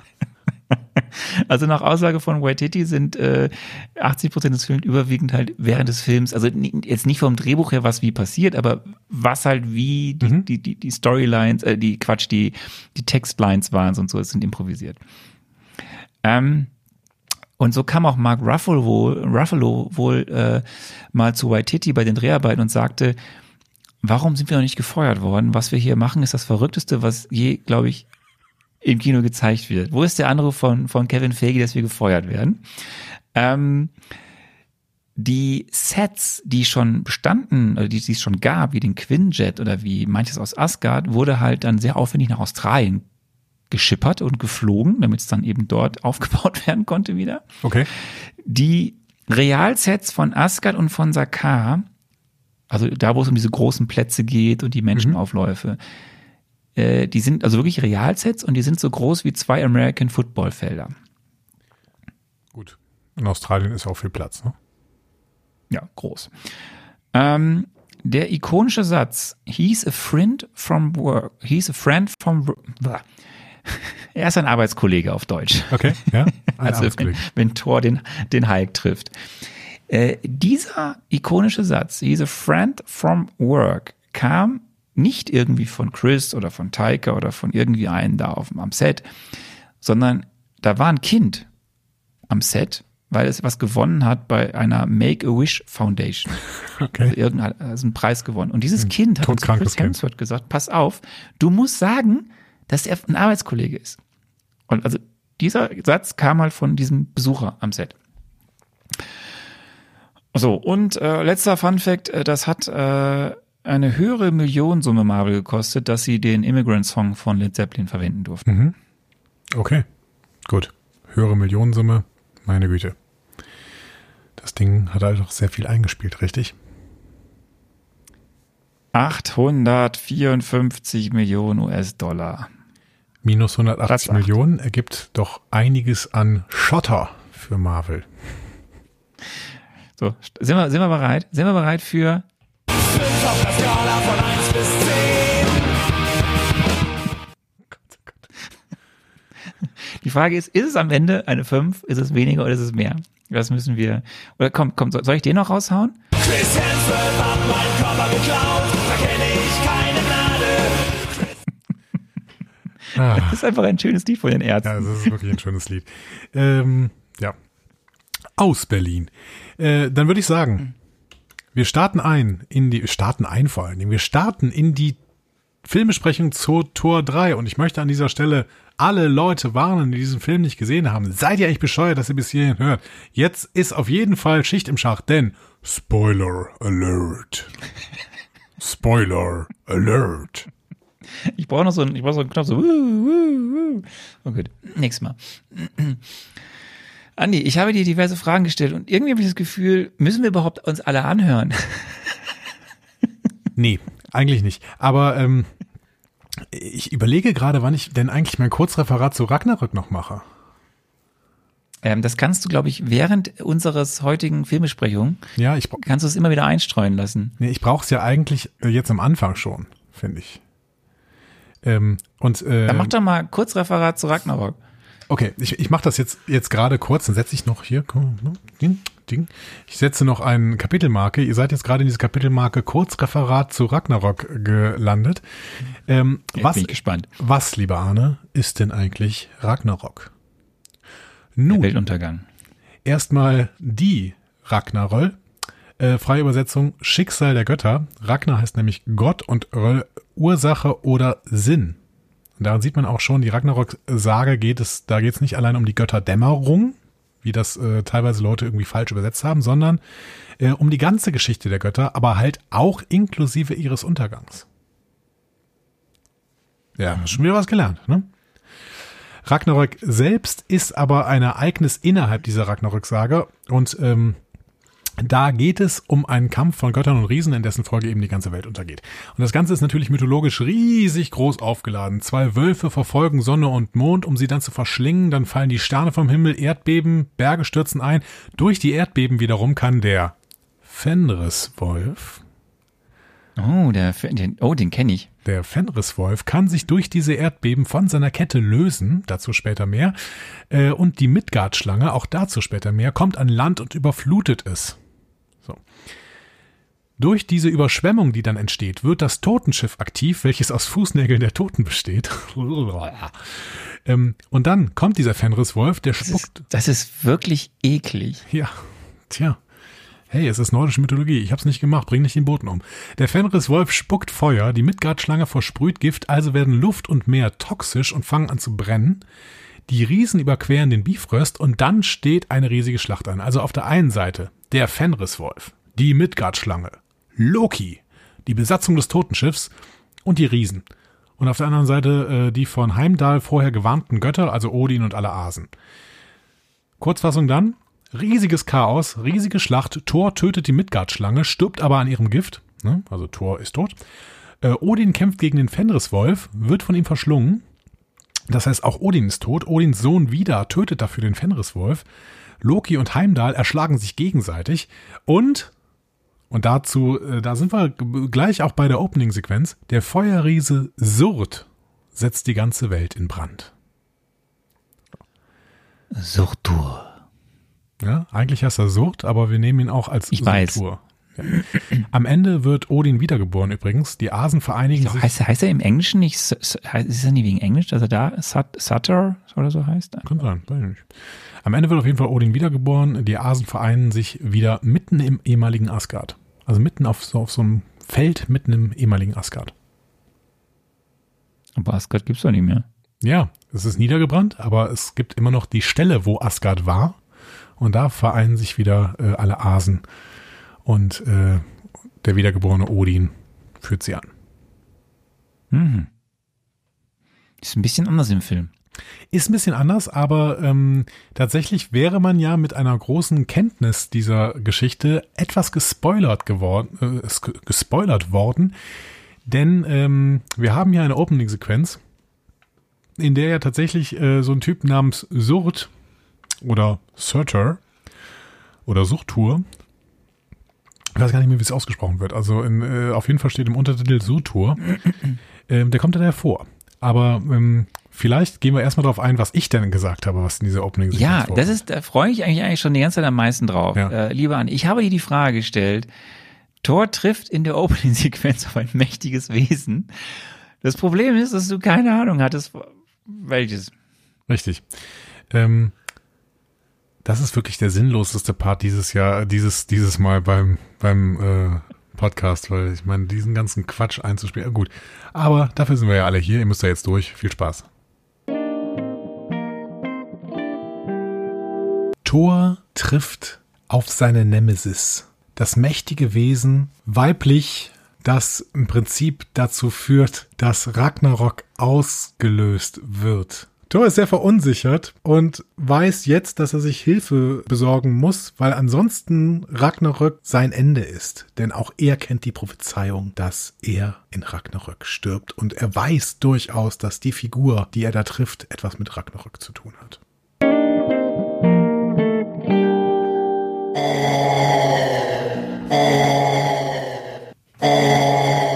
Ja, das ähm, war Unsinn. Du hast nichts gesagt und selbst das, was du nicht gesagt hast, war so voll komplett falsch. Ist übrigens das Geräusch, was du da einspielst, ist das das Geräusch von Tor 3, hinter dem der Zonk ist?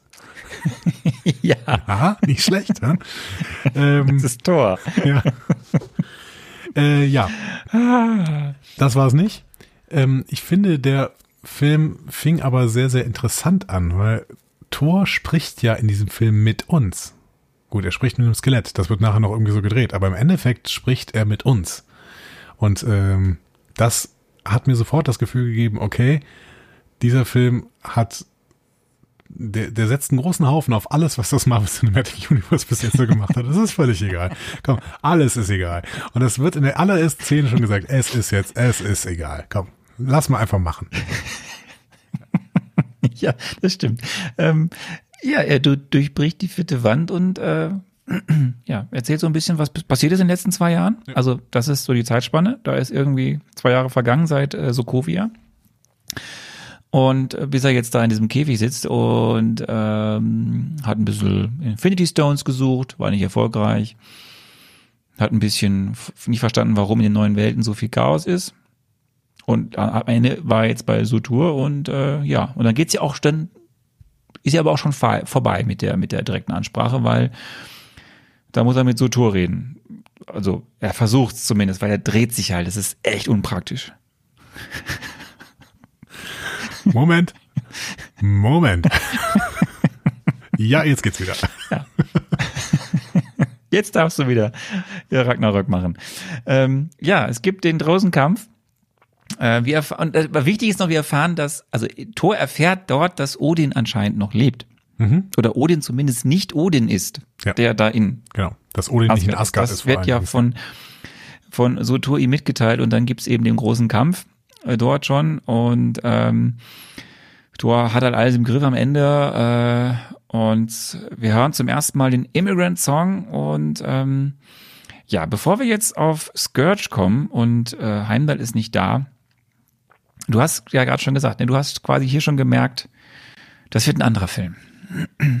Ähm, ja, definitiv. Also äh, der, der Humor, der hier schon äh, angespielt worden ist, war exakt, muss ich dazu sagen, es war exakt der Humor, den ich erwartet hatte bei Taika Waititi.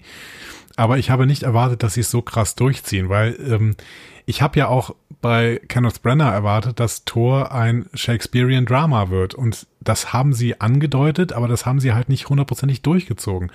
Ähm, ja, und vielleicht hat jetzt, äh, haben so Erfahrungen mit James Gunn oder sowas, Kevin Feige äh, in den Kopf gesetzt, wenn du doch talentierte Regisseure hast, dann lass sie doch einfach mal machen. So. Und äh, Taika Waititi ist halt ein Regisseur, der seinen Cast irgendwo aufstellt und sagt, so, und jetzt machen wir großes Chaos und am Ende kommt irgendein Film raus. und ähm, man sieht allein schon in dieser Anfangsszene, exakt das ist passiert. Exakt das ist in diesem Film passiert. So. Wir, wir machen ein großes Chaos und am Ende Spaß. gucken wir mal, was für ein Film rauskommt.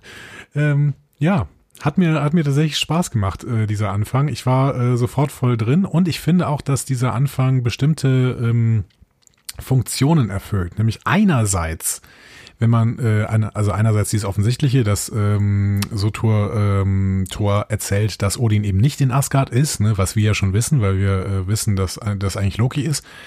Ähm, aber auch, wenn man genau hinhört, erzählt Sotur ja im Prinzip auch schon, was passiert. Ne?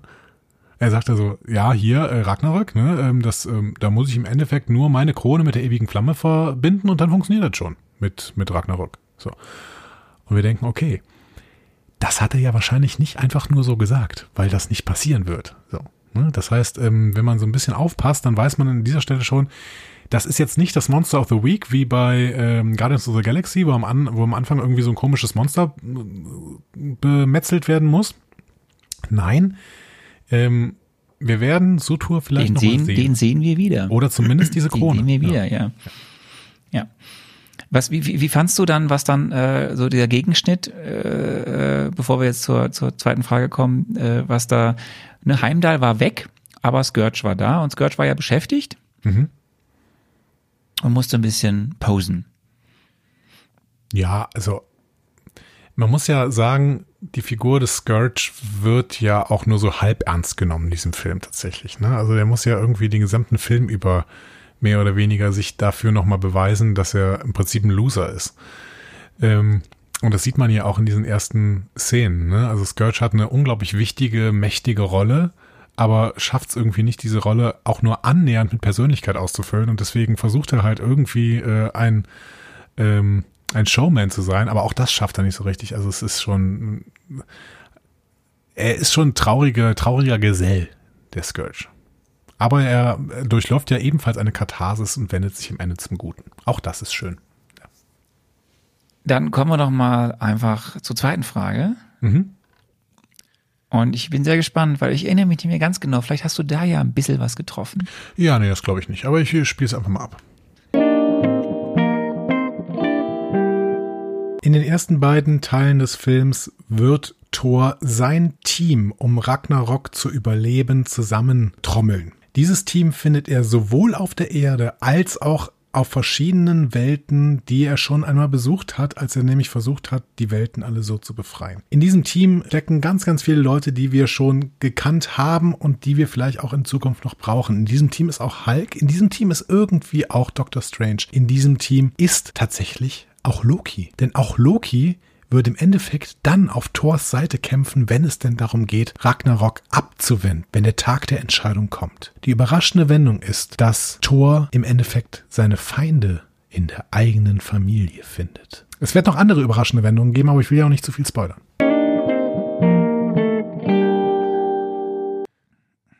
Ja, da war ein Glückstreffer dabei, aber mehr auch nicht. das ist richtig. Ähm, ja, aber gut. Loki und Familie, da ist wenigstens ein bisschen was Wahres dran. Wir sind auf Asgard. Ähm, Scourge hat jetzt ein Gehirnmassenproblem. Ansonsten, Ist halt besudelt, ähm, ja, ist ein bisschen blöd alles jetzt mit diesem komischen Drachenkopf.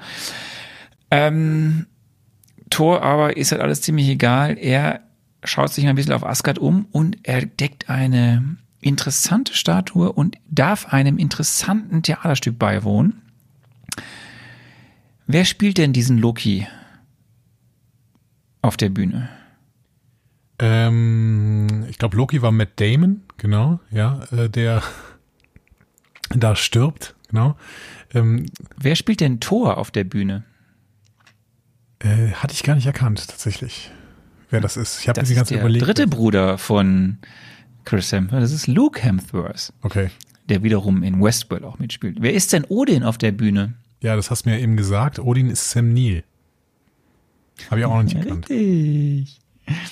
Diese drei spielen was vor. Und äh, Thor ist richtig angetan. Äh, Odin auch. Also Odin, Loki, Odin auch. Und äh, Thor macht dem Ganzen dann irgendwann am Ende. Und äh, ja, Odin denkt sich nur, Loki, oh scheiße, jetzt bin ich äh, enttarnt. Und so ist es dann auch. Und dann geht's auch eigentlich schon direkt zack, bumm auf die Erde. Zack, bumm auf die Erde. Und zwar äh, hat äh, Loki äh, Odin in einem Altersheim untergebracht. Dieses Altersheim ist aber abgerissen worden. Und deswegen ähm, unterhalten sie sich ein bisschen dümmlich. Mehrere Passanten erklär, äh, erkennen äh, Thor, wollen Selfies mit ihm machen, erzählen ihm noch, äh, und, und damit wird auch seine gesamte Erdenexistenz quasi weggewischt. Ach, übrigens, hier, Jane Foster hat mit dir Schluss gemacht, oder? Das war beidseitig.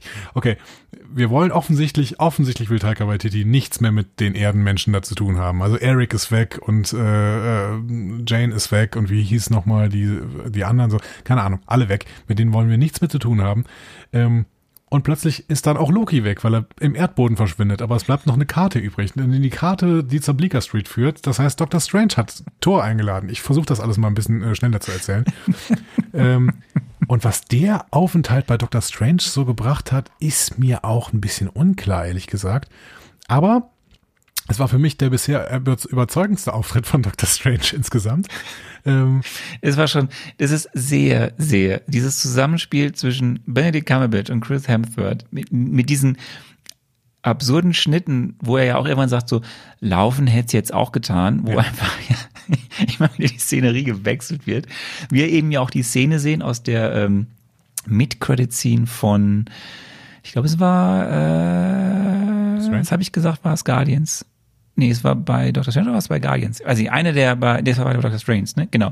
Da trifft er auf Thor. Ähm, wo er eben das Bier dann trinkt. Und ja gut, was die Szene bringt, ist, äh, Thor ist halt mittlerweile ja das, der, der, der mä- allmächtigste Zauberer, der den äh, Planeten beschützen möchte. Dr. Strange ist das. Ja, und äh, fragt sich halt, äh, Loki, Loki will ihn nicht und weiß aber eben auch, wo Odin ist, weil er weiß alles. Dr. Strange weiß halt alles. So, Ja. Punkt. Und ähm, Ja, und er will irgendwie das, das, Grund. äh, Böse von der Erde abwenden ne, und hat da so ein bisschen Auge drauf. Aber so richtig äh, Sinn hat diese Szene auch nicht gemacht. Aber es war eine schöne Szene und Dr. Strange hat Fähigkeiten, die plötzlich nachvollziehbar waren und sowas. Und ähm, es war gut eingesetzt und nach links und nach rechts. Und ah, jetzt gibt's also Zauberer auf der Erde. Okay, cool. Äh, ich bin 30 Minuten gefallen. Was ist los mit dir? Also äh, es war im Prinzip ich habe auch hier wieder das, also wenn du mir jetzt sagst, dass die 80 Prozent dieses Films ist improvisiert, ich habe das Gefühl, auch das ähm, war eher improvisiert irgendwie. Dieses fällt hin und Also es, es war schon geplant auf jeden Fall, aber bestimmt war vieles improvisiert. Ja, hast du, hast du denn bis zu dem Zeit schon viel gelacht? Ja, Lachen ist immer ein großes Wort. Ich finde, das ist so ein Humor, äh, der der Freude macht. Also ich finde, äh, ich muss dann gar nicht laut irgendwie lachen oder sowas. Ich muss eher, das ist allgemein bei mir irgendwie. Ich muss immer laut lachen, wenn andere Leute laut lachen. Das, dann kann ich sehr sehr gut auch laut mitlachen. Aber hier, also ich hatte wirklich sehr sehr viel Freude an diesem Humor. Ja, es war sehr unterhaltsam. Wir kommen zumindest jetzt zu einem der wenigen ruhigen Momente des Films. Wir sind in Norwegen. Ähm, Odin ist kurz vorm Sterben, redet noch mal kurz mit den beiden Söhnen Real-Sohn und Adoptivsohn. Äh, Thor wird immer sau saurer und ähm, Odin lässt mal beiläufig, erwähnt beiläufig, dass Ragnarök jetzt halt ansteht, weil übrigens, ich habe noch eine Schwester. Ja. Ihr habt übrigens noch eine Schwester, die heißt Hela und die ist nicht gut drauf. Äh, und die ist auch ziemlich gewalttätig und schwierig und überhaupt. Und ähm, Hat aber ein gutes Odin Ketchup stirbt erfunden. dann. Bitte was? Ist schon gut, schon gut. Mal einfach weitermachen. Weitermachen, nicht drauf eingehen. Weitermachen. Komm los. Ich hab's nicht verstanden. Es ist egal. Es ist egal. Weitermachen. Die Leute schreiben es in die Kommentare so. und werden mich beleidigen. Ist egal. Weitermachen. Okay. Und bevor ähm, sich die beiden Söhne aber richtig prügeln können, weil Odin ja jetzt äh, das Zeitliche gesegnet hat, äh, tritt Hela denn auch auf. Und bevor du jetzt erzählen darfst, was da Hela macht, kann ich ja mal kurz erzählen. Einen kleinen Exkurs zu Hela. Debütierte 64 in der Ausgabe 102 von Journey into Mystery, äh, natürlich von Stan Lee und Jack Kirby kreiert. Ich habe schon gesagt, das Aussehen ist komplett an den Comics angelehnt, wie wir es in dem Film sehen. In den Comics ist sie aber die Herrscherin. Das wird, glaube ich, im Film gar nicht so erwähnt oder wird gar nicht angesprochen. In, in den Comics ist sie die Herrscherin von Niflheim oder Niflheim, so heißt es, Niflheim. Ähm, dort herrscht sie dann über eben Frevler und verlorene Seelen, also die ihr Leben vergeudet haben. Strebt aber auch immer nach mehr Macht. So, aber ähm, ist dort ähm, ein bisschen anders gezeichnet als hier im im, im Film und vor allem der große Unterschied ist, im Film ist ja Hela, ist ja Hela Odins erstes Kind. In den Comics ist sie die Tochter von Loki und einem Frostriesen. Okay. Hela kommt im Film. Du bist dran. Ähm, Hela kommt, genau, und äh, Thor denkt immer noch, dass er irgendwie was gegen sie ausrichten könnte und ähm, sie schnappt sich eigentlich nur seinen Hammer und zer zerbricht ihn dann. Das finde ich eine sehr, sehr schade. Also ich meine, das war nun wirklich mal ein Tod, den habe ich nicht kommen sehen und über den ich mal wirklich sehr, sehr stark getrauert habe. Äh, Das ist, hat das MCU bis jetzt Über, nicht geschafft. über Milnir. Ja, Mjölnir wird einfach zerbröselt. M- M- äh, Milnir. Milnir. Milnir. Mjölnir, ja. Ja, Mjö- Mjölnir ist weg. Ist weg ähm, und ähm, das ist schwierig tatsächlich. Thor bleibt so ein bisschen verdattert zurück. Äh, Hela fängt aber an, ähm, also Hela macht einfach weiter, ne? Die ähm, schwingt sich auf den Bifrost. Ähm, beziehungsweise, nee, ich glaube, Thor schwingt sich in den Bifrost, aber Hela kommt hinterher und dann äh, Nee, Loki, Loki schwingt sich in den Bifröst. Thor will das gar nicht. Also Loki ruft und dann sind sie alle drei im Bifröst und dann Stimmt, ähm, die anderen beiden werden geht das rausgeschleudert. nicht gut aus. Genau. Genau. Die anderen beiden werden rausgeschleudert. Wohin, werden wir uns nachher noch angucken. Aber erstmal Hela geht weiter und äh, tötet erstmal alle Leute. Also nachdem, nachdem das Drehbuch schon alle, alle ähm, Menschen getötet hat, mit denen Thor irgendwas zu tun hatte, tötet Hela jetzt einfach alle ähm, Asen, mit denen Thor irgendwann was zu tun hatte. Ich ähm, prangere das sehr äh, an, dass Ich Fandral, dachte, ich dachte mir, dass das jetzt kommt. dass Fandral tatsächlich so gut besetzt worden ist in dem letzten Film und jetzt innerhalb der ersten Szene gekillt wird. Das, das, das kann echt nicht, kann echt nicht wahr sein, so. Ja. Ja. Fandral und also zwei der drei, zwei der tapferen drei neben Sif sind sofort tot. Ja. Also, also, also sofort tot. Sie können, also Fandral hat ja, glaube ich, noch die Möglichkeit, einen Satz zu sagen. Volstag hat nicht mal die Möglichkeit, Volstag kann nur schreien. Stimmt. Das ist der mit dem Bart, ne? Der ist äh, mittendrin und äh, wird einfach nur abge, abgemetzelt. Und Fandral sagt noch irgendwas, ja. Aber das ist, äh, ist Zachary Levy ist das nicht äh, angemessen, finde ich. Zachary Levy hätte ich gerne weiter du, aber, aber es ist doch cool, dafür durftest du einmal nach Australien fliegen. Naja, gut. Ich hoffe, er hat dafür Geld du bekommen. Ja. also einen halben Tag drehen, so, und dann Gas wieder weg. Mhm. Vorher allerdings noch zwölf Stunden in der Maske. Äh, Spitzentrip auf jeden Fall. Ja, ähm, ich hoffe, Zachary Levy kommt in anderer Rolle nochmal zurück ins MCU, weil ähm, das MCU hat ihn verdient. Naja, ähm, Scourge schließt sich dann äh, Hela an, weil es ist halt eine traurige Figur, der nicht so richtig weiß, was er tun soll in seinem Leben und dann ähm, macht er das halt. So. Tja. Ja, wir sind aber dann auch noch auf Sakar. Also Mhm. jetzt springen wir ein bisschen, bis wir dann später nur noch auf Sakar sind, aber wir sind jetzt erstmal auf Sakar und sehen die Bruchlandung auf diesem Müllplaneten. Und Ich hatte sehr ähm, große jetzt gibt's Star viel Wars Neues. Vibes. Und äh, Wally White. Ja, es ist sehr äh, Wally. Wally hatte ich hatte ich auch im im im, im Kopf. Ja, also äh, Thor rast wie eine äh, wie ein Komet, nee, wie ein Asteroid auf dem Planeten. Ähm, ein ein Planet, der von Asteroid. Egal, warte mal. Ah, ein, ein, also ein, ein, ein von Wurmlöchern umgebener Müllplanet, außerhalb der neun Welten, ganz wichtig, außerhalb der neun Welten. Mhm. Also hier verbinden sich jetzt Galaxie und neun Welten. Ähm, Ja, aber das ist Ja, eh, also das ist ja übrigens- eh, Entschuldigung, sehr, sehr begrenzte Weltsicht, dass man irgendwie nur diese neun Welten irgendwie im Blick hat. Das sagt ja Hela auch nachher. Äh, Alter, warum eigentlich immer nur neun Welten? So. Ähm, das muss man sich ja wirklich fragen. vieles, Warum? vieles wird in Frage gestellt. Ähm, wir hören übrigens von Sakar nicht zum ersten Mal, weil wir haben, wir kennen Sakar zumindest von Namen schon aus dem ersten Guardians of the Galaxy. Okay. Erinnere ich mich nicht mehr dran. Was wurde da gesagt darüber? die, die Krieger, die mit äh, deinem Lieblingsbösewichten aus Der Guardians of Müllsack? the Galaxy 1, dem Müllsack, die, das sind Sakarianer. Ah ja, okay. Cool. Also, interessiert mich nicht, aber Mhm. ähm, wir machen weiter. Es kommt Tessa Thompson an. Es kommt, nachdem andere Menschen äh, Tor aufgabeln wollen, kommt Scrapper 142. Ein bisschen angeschittert, könnte man sagen. Angeschittert. Und ähm, Wie heißen denn eigentlich, also diese, diese anderen, die da, diese Müllsammler, die haben mich sehr, sehr an Star Wars erinnert. Star Wars 1, da waren noch irgendwelche Müllsammler die ganze Zeit. Wie, wie hießen die denn nochmal? Wir sind beide keine Star Wars-Fans. Ja, aber man weiß auch, wie die heißen, oder? Ja, wir müssen uns diese Müllsammler auch nicht merken, weil Tessa Thompson macht relativ schnell kurzen Prozess mit ihnen.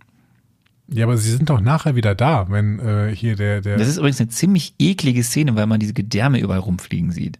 ja, aber wenn dieser Grandmaster doch nachher äh, auch aus seinem Raumschiff. Scrapper. was? Nee, Scrapper Äh, heißt sie doch. den Namen? Tessa Thompson.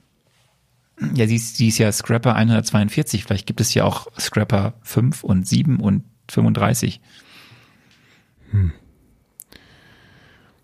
Naja, ich finde jetzt auch nicht so schnell, wie die, wie die denn heißen. Auf da. jeden Fall äh, betäubt äh, äh, natürlich unsere Scrapper 142, ähm, vor, später known as Valkyrie, unseren Tor und bringt ihn zum großen Grandmaster. Und hier noch ein kleiner Exkurs von mir.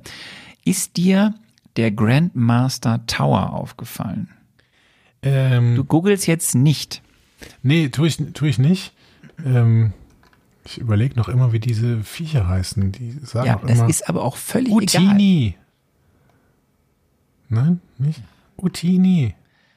Ist dir der Grandmaster Tower, Java um dich wieder auf den Film Java zu lenken, den, ich, den wir, Ja, mein wir Gott, ich- wieder über den Film Kennst reden, du das nicht? den Da muss wir man- gerade hier besprechen. Ja, aber kennst du das nicht? Da muss man auch nachgehen, diesen Impulsen. Nein? Ist dir der Tower aufgefallen? Der Tower ist mir aufgefallen, da sind ähm, Köpfe drauf. Und ähm, ich habe vor allen Dingen den Hulk erkannt, an dem wird ja auch in dem Film gearbeitet. Das heißt, da wird, äh, der wird mit und mit fest äh, deutlicher zu sehen. Ich habe aber das Gefühl, unten rechts war nochmal der Hulk. Du siehst dort einmal den griechischen Kriegsgott Ares. Du siehst dort äh, den zweiköpfigen Androiden B-Beast. B-Beast. Zu dem habe ich jetzt nicht B-Beast, zu dem habe ich jetzt nicht mehr herausgesucht. Du siehst vor allem zwei weitere Charaktere, die äh, wichtige Marvel-Charaktere sind aus den Marvel-Comics. Du siehst nämlich einmal Beta Ray Bill. Beta Ray Bill ist ein kybernetisches Verbess ein kybernetisch verbesserter Krieger der Rasse der Koberniten, die übrigens auch von Surtur zerstört wurden. Mhm, okay. Also Beta, Beta Ray Bill ist äh, der letzte seiner Art quasi. Und der irrt dann irgendwann in den Comics durchs All und trifft auf Thor. Und jetzt pass auf, der kann auch Mjölnir heben. uh, crazy. Ja, so. Es können immer mehr Dann Leute. Kabbeln die sich ein bisschen, dann kabbeln die sich auch auf Asgard ein bisschen und am Ende sind sie aber äh, Waffenbrüder, Brüder im Geiste, also arbeiten zusammen, kämpfen zusammen. So. Big, Werden wir das nochmal sehen im MCU? Ich sag dir jetzt nur mal so, das fanden viele Leute toll, dass es diese Andeutung gab in diesem Film. Das heißt, äh, wir blicken in Richtung Love and Thunder und denken, aha, vielleicht. maybe. Da könnte ich ja nichts mehr dazu sagen, weil ich weiß es nicht. Du siehst aber noch eine andere äh, Figurenköpfchen da. Nämlich du siehst auch noch Man Thing. Man Thing. Man Thing? Man Thing? Okay. Man Thing ist auch eine Figur aus den Marvel Comics, ähm, äh, formerly known as Ted Zellis. Das ist, um, das ist ein bisschen das Ding aus dem Sumpf. Okay. Das ist so ein Sumpfmonster. Monster. Ding. Okay. Mhm. Gut. So schwer, schwer, schwer, schwer, zu töten, weil die Sachen immer im Sumpf nachwachsen. Und das sind offensichtlich alles Champions vom Grandmaster. Das ist auf jeden Fall einfach nur Fanservice, dass da diese Köpfe hängen. Aber die müssen ja beim Grandmaster schon mal vorbeigekommen sein. Und dass der Hulk da gerade gebaut Der, wird. der, ja, eventuell. Auf jeden Fall ist das, fanden das die Fans ganz toll. So, wir gehen nochmal zurück nach, Bad, äh, nach Asgard, bevor wir mit dem Teil 1 fertig sind und sehen, dass ähm, Hela eigentlich äh, sich äh, eine freudigere Begrüßung gewünscht hätte. Ist nicht so. Und dann ist auch noch der dritte von den lustigen dreien äh, tot, weil Hogun und äh, viele Krieger Asgards werden dann einfach mal kurz von ihr niedergemetzelt. ja, aber Jamie Alexander lebt noch, die ist nur irgendwo anders wahrscheinlich, ne? Sif kommt nicht vor. Ja. Das heißt, We will see. wir äh, sehen sie nicht onscreen sterben, das heißt, sie lebt noch. Jamie Alexander lebt noch. So, ganz wichtig ist noch, ähm, irgendeine Gestalt entwendet das Bifröst-Schwert. Uh, wer bloß? Uiui. Also Teil das eins ist ist aber sehr, sehr offensichtlich, wer das, äh, wer das denn wohl geklaut hat. Ähm, aber gut. Ja. Jo. Hast du, hast du dich unterhalten gefühlt in den Ich ersten habe mich 25 sehr unterhalten gefühlt, ja. Es war allerdings sehr chaotisch. Ich habe ein bisschen Angst, dass ich, äh, ich hatte, ich hatte schon ein bisschen Angst, dass ich irgendwann den Faden verliere, weil es alles so chaotisch war. Ähm, aber bis dahin bin ich noch mitgekommen, auf jeden Fall. Ja. Ja gut, dann fang doch mal, dann erzähl doch mal weiter, bis ich dir helfen muss. Teil 2. Big Trouble auf Sakaar. Ja, also auf Sakar, da passieren halt so Sachen, die waren alle irgendwie sehr unterhaltsam, aber äh, so richtig habe ich dann auch vieles nicht verstanden irgendwie. Also, der, also es hatte auch, glaube ich, keinen größeren Sinn, ehrlich gesagt. Ähm, der Thor ist dann halt da gefangen auf Sakar und ähm, trifft unter anderem auch Jeff Goldblum. Ich finde auch, wir müssen ihn nicht den Grandmaster nennen. Wir können auch einfach sagen, das ist Jeff Goldblum. Äh, Du hast eben schon gesagt, der spielt sich selbst. Ähm, der ist alt und spielt Synthesizer ähm, und ist ein sehr abstruser Typ. Ähm, die ganze Zeit übrigens auch so, so Upbeat-Klänge und so, so ein bisschen Elektromucke da im Hintergrund und sowas. Ähm, sehr, sehr spannend. Ähm, ja, Loki hängt plötzlich im Hintergrund ab. Denkst so, Moment mal, was macht der denn da? Äh, und er sagt auch, ja, kenne ich nicht. Wer, wer ist das? Kenne ich nicht. Wieso sagt er, dass, dass er mich kennt? So. Ähm, schade. Ja, und dann wird Thor irgendwann in so einen komischen Kreis eingesperrt. Das war da, glaube ich, schon, ne? In so einen Rundgang. Ja, ja, ja. Rundgang, den hat, Und da trifft mich, er auf Kork. genau, er trifft auf Kork. Also ja, bitte. Ja, der hat mich, dieser Rundgang hat mich erinnert an Game of Thrones. Da gibt's äh, irgendwann so ähm, einen, einen Hexenturm und äh, da laufen die die ganze Zeit drumherum und äh, plötzlich kommen sie wieder am Anfang an. Und aber irgendwann verschwindet plötzlich ähm, jemand. So, ohne das jetzt groß zu spoilern. Äh, genau, also auch hier läuft drumherum und äh, kommt wieder auf der anderen Seite raus und sagt, ja, das ist irgendwie ein weirder äh, Rundgang.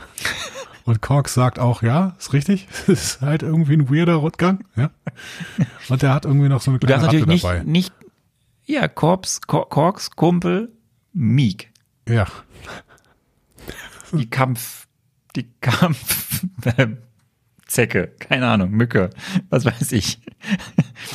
sehr seltsame Ähm, Figuren. Aber Kork, äh, Kork hat mich dann zwischenzeitlich so ein bisschen an, ähm, an eine Mischung aus äh, dem Charakter von Groot und ähm, dem, dem, äh, der Art und Weise von Drax erinnert, irgendwie. Oder auch an C3PO. Er war auch so ein bisschen C3PO. Aber so lieb. Kork ist so lieb. Kork will ein bisschen Revolution, ist sonst sehr lieb. Kork ist ein Cronin und ein Cronin haben wir halt, Cronins haben wir schon in Dark World gesehen, diese Steinwesen. Und, das habe ich dir damals auch erzählt, bei den ganz vielen Sprüngen in Guardians of the Galaxy 2, als, ähm, äh, als Yondo da gesprungen ist, ne, hier, ähm, da sind, fliegen wir einmal über den Planeten, bevor wir äh, Stan Lee als Watcher sehen. Und da kämpfen zwei Cronins. Naja. Ja, ich habe auch so ein bisschen im Hinterkopf, dass da irgendwas war. Ja. Ja. Ähm, bevor dann also bald der große Kampf beginnt oder zumindest äh, die weitere Hinführung dazu, sehen wir mal kurz auf Asgard und kriegen ein bisschen Geschichtsstunde zu Odins düsterer Vergangenheit. Denn das kann ja alles nur hier so ähm, protzig sein, weil Odin halt früher mit Hela zusammen alles erobert hat und alles niedergemesselt hat. Und irgendwann war er dann sick of Hela. Ja, und ähm, das finde ich tatsächlich eine, also in all diesem Chaos, in all dieser Absurdität, die dieser Film ausstrahlt, ist er sehr, sehr konsequent, äh, sehr, sehr konsequent, und das möchte ich an dieser Stelle vielleicht schon sagen, ähm, in seiner politischen Aussagekraft. Das ist so ein radikal anti-imperialistischer Film, ähm, wie es, wie es äh, die Captain America Filme eigentlich sein wollen, aber teilweise nicht durchziehen. Äh, deswegen, ich finde tatsächlich die politische Aussage von diesem Film war, war fast größer als die der Captain America Filme, weil dieser Film zieht das bis zum Ende durch. Dieses anti-imperialistische ähm, Impetus quasi, den, äh, den es in diesem Film gibt. Und das finde ich spannend. Also äh, cool gemacht. Im Prinzip ist das ja auch die Auflösung. Das ist ja, also wir können ja den Film jetzt schon quasi beenden. Das ist ja im Endeffekt die Auflösung. Ne? Ja, wir müssen diese ganze, diesen ganzen Mist hier mal beenden. Ja, absolut richtig. Da, da kommen wir am Ende zu, weil da müssen wir mal drüber reden, wie viele Menschen bei diesem Film diese Aussage überhaupt mitbekommen. Ähm, wir Ja. sind in der Schatzkammer. Ich muss da, ich, ja bitte? Ja, nee, du hast, du hast völlig recht. Er versteckt den halt, äh, versteckt halt diese Aussagen unter einem großen Berg von äh, Unsinn. Aber trotzdem zieht er diese Aussagen durch, im Gegensatz zu den Captain America-Filmen, die halt irgendwann einschwenken in Richtung Marvel-Formel. Ähm, was nicht, was sie nicht zu schlechten Filmen macht, aber was sie halt nicht mehr zu so krass politischen Filmen macht. Und das haben wir auch thematisiert bei der Besprechung der Captain America-Filme, dass das irgendwann passiert. Ähm, dementsprechend, äh, ja, wäre spannend zu hören, ähm, was denn, äh, genau, wie viele Leute das denn überhaupt mitbekommen haben. Ja. Wir sind in der Schatzkammer äh, äh, nach der großen Geschichtsstunde. Ähm, und hier wird was aufgelöst, was ganz wichtig ist. Du hast, ich habe es dir damals erzählt, im allerersten Tor siehst du kurz in der Schatzkammer von Odin den Infinity Gauntlet. Ja. Und dann Fake. siehst du, ähm, It's all fake. It's all fake. It's all fake. Und es ist wichtig, dass es aufgelöst wird, weil du hast den Infinity Gauntlet dann ja in einer Post-Credit-Scene, ich glaube, es war nach Age of Ultron, schon am, an, am, an der Hand von Mhm. äh, Thanos gesehen. Und das kann ja nicht sein. Dann gibt es ja zwei. Aber es gibt halt Zeit? zwei. Haben wir lange nicht mehr gesehen in Thanos. Ja, gute Frage, gute Frage. Ähm, so, und dann äh, erweckt Hela mit der ewigen Flamme die Armee der Toten und den Fenriswolf. Sie nennen ihn aber nur äh, liebenswürdig Fenris. Hey Fenris. Na, Hey, aufwachen. Fenris. Hi. What's up? What's up? Ähm, auf Sakaar haben wir einen kleinen Bruderzwist. Ähm, wie immer. Ich finde es ganz schön, dass Loki einfach mal das ganze Chaos, äh, das Tor, das ganze Chaos, was Loki kurz zusammenfasst und dann sagt er so, das waren nur die letzten zwei Tage. Aber Loki Ähm, ist ja schon ewig da. Ja, aber Ja, das weiß Thor, also das weiß Thor ja, aber nee, das, das sagt ja Loki. Ähm, der sein Wurmloch hat ihn quasi äh, acht Wochen früher rausgeschleudert als das von Thor. so. Dann unterhalten sich auch sehr schön Kork und Thor mal über seinen Hammer, den Thor ja immer reitet, was Kork nicht ganz verstehen möchte, dass er mit ihm abging. So. Und dann gibt's auch noch einen Sehr kurzen Chat. Gespräch, ja. ja, ja, sehr, sehr. Und dann gibt's noch einen kurzen Chat mit äh, äh, Scrapper 142, wo Thor entdeckt, dass Scrapper 142, Tessa Thompson, eine Valkyra ist. Mhm. Und Thor auch erstmal sagen muss, Frauenkriegertruppe, wurde auch Zeit. Ja, er feiert das ziemlich ab. Hat mir auch sehr, sehr gut gefallen. Ähm, ja, Punkt. Aber wobei, man muss ja auch sagen, er kannte ja zumindest schon äh, hier Sif, ne? Das heißt, äh, mit FrauenkriegerInnen hat er ja kein großes Problem irgendwie. Aber ich finde es schön, dass er da nochmal Ja, aber nee, eine ganze, eine ganze Armee nur mit Frauen. Das war für Thor was Neues. Damals zumindest. Ähm, lieber Andi, spiel doch mal den äh, Stan Lee, dein Stan Lee Spekulatius ab. Das, ja, hat mich jetzt die ganze Zeit schon sehr interessiert, weil ich meine, ich habe Unsinn erzählt, das ist mir ja völlig klar. Ähm, übrigens fast zu jeder Frage. Aber ähm, ich habe ja wirklich, ich weiß ja wirklich nicht mehr genau, was, welche Rolle Stan Lee hat. Deswegen, hey. Stan Lee kann zum ersten Mal eine Rolle wiederholen, nämlich die Rolle des Watchers, der auf irgendeiner Wolke sitzt und sich das alles da anguckt. Und das wird tatsächlich auch wieder gemacht. Es gibt aber noch weitere lustige Cameos, nämlich so ziemlich von allen Avengers-Helden, die Thor irgendwie versucht in sein Team zu holen, die aber an ganz vielen Stellen sagen, ach Thor, das klingt jetzt nicht so, als wären wir da irgendwie gerne Team von, von der Nummer hier. Aber natürlich kann er auch noch einige überreden, zum Beispiel den Hulk.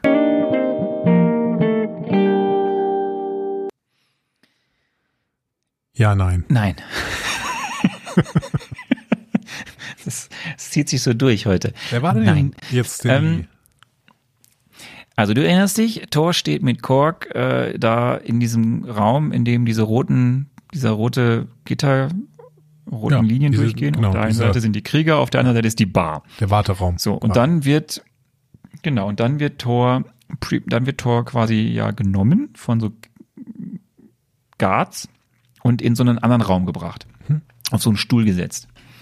Zum Preparen für den Kampf. Und dort wird ihm die Haare geschnitten. Ah, Und der Mensch, der Friseur. der Mensch, der ihm die Haare schneidet, mit diesem Kettenarm-Ding, Edward und die Scherenhände quasi, das ist Stan Lee. Ist mir f- völlig an mir vorbeigegangen. Kann ich mir kaum erklären irgendwie. Naja. Gut. Danach. Ja, und dann ähm, ist der Arena-Fight, würde ich sagen. Genau. Danach sind also nicht nur Thors irdische äh, Freunde weggebrochen und seine Asenfreunde größtenteils weggebrochen, außer Lady Sif, die in diesem, äh, diesen, diesem Film nicht vorkommt. Auch Thors Haare haben dran geglaubt. Also wie sehr kann man denn äh, klar machen, wir wollen gerade dieses Franchise neu starten. Wir wollen gerade diese Figuren neu starten. So. Merkt ihr was? Ne? Ja, also on the nose. Aber auch das bin ich von Taika Waititi durchaus gewöhnt. Ähm, bitte soll er machen. Ähm, ja. Und dann gibt's diesen äh, wunderschönen Arena-Fight. Ich finde, dass äh, Hulk tatsächlich äh, diese Nummer ganz gut steht. Ne? Also ich finde, dieser Helm und sowas, der passt ganz gut zu Hulk. Ja. Hat mir auch gut gefallen. Äh, war ein sehr, sehr witziger Fight, sehr, sehr witziger Moment eigentlich, als Hulk da plötzlich rauskam. Ja, und dann Ich find's halt, ich find's halt krass, dass sie so im Nachhinein, dass sie damals das geteasert haben. Also das war halt in jedem Trailer und dieser ja schon zu sehen. Und jetzt frage ich mich, hätten sie es nicht geschafft, also wenn die es geschafft hätten, ist ja die Frage, ne, wäre es dann gespoilert worden? Aber der Moment wäre natürlich noch viel lustiger gewesen oder viel krasser, wenn du es nicht gewusst hättest, dass da jetzt Hulk hier ist. Also klar, jetzt ergibt das halt Sinn. Äh, ne, Hulk flog am Ende ja von äh, Age of Ultron in diesem Quinjet irgendwo hin. Wir wussten alle nicht wohin.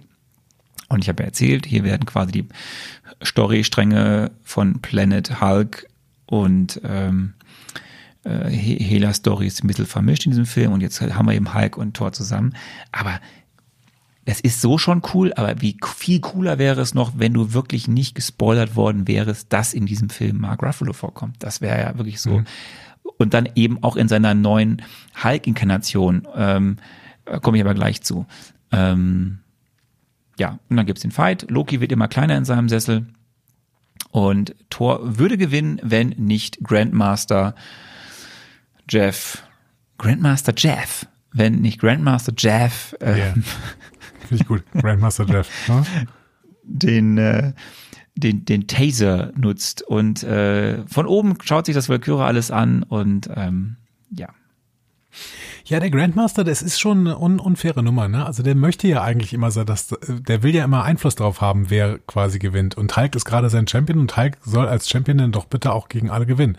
Und ähm, eigentlich hätte Thor das Ding gewonnen. Das finde ich ganz spannend, ne? weil äh, ich meine, der schießt Hulk hier durch die halbe Arena und macht auch noch die Arena dabei fast kaputt. Ne? Ähm, aber in dem Moment, wo er dann hier getasert wird, dann kann Hulk Smash machen ne? und äh, schlägt dann wie bekloppt auf äh, Thor ein. Gut, dass Thor noch irgendwelche Fähigkeiten hat, weil ansonsten wäre er jetzt Matsche gewesen. Ja, gut. Äh, ganz wichtig, äh, ganz wichtig ist, weil wir hier zum ersten Mal sehen, dass Thor noch nicht so genau weiß, warum, aber dass er ja auch über Fähigkeiten anscheinend verfügt, auch wenn er den Hammer nicht hat. Mhm. Das wird ja später nochmal wichtig. Genau.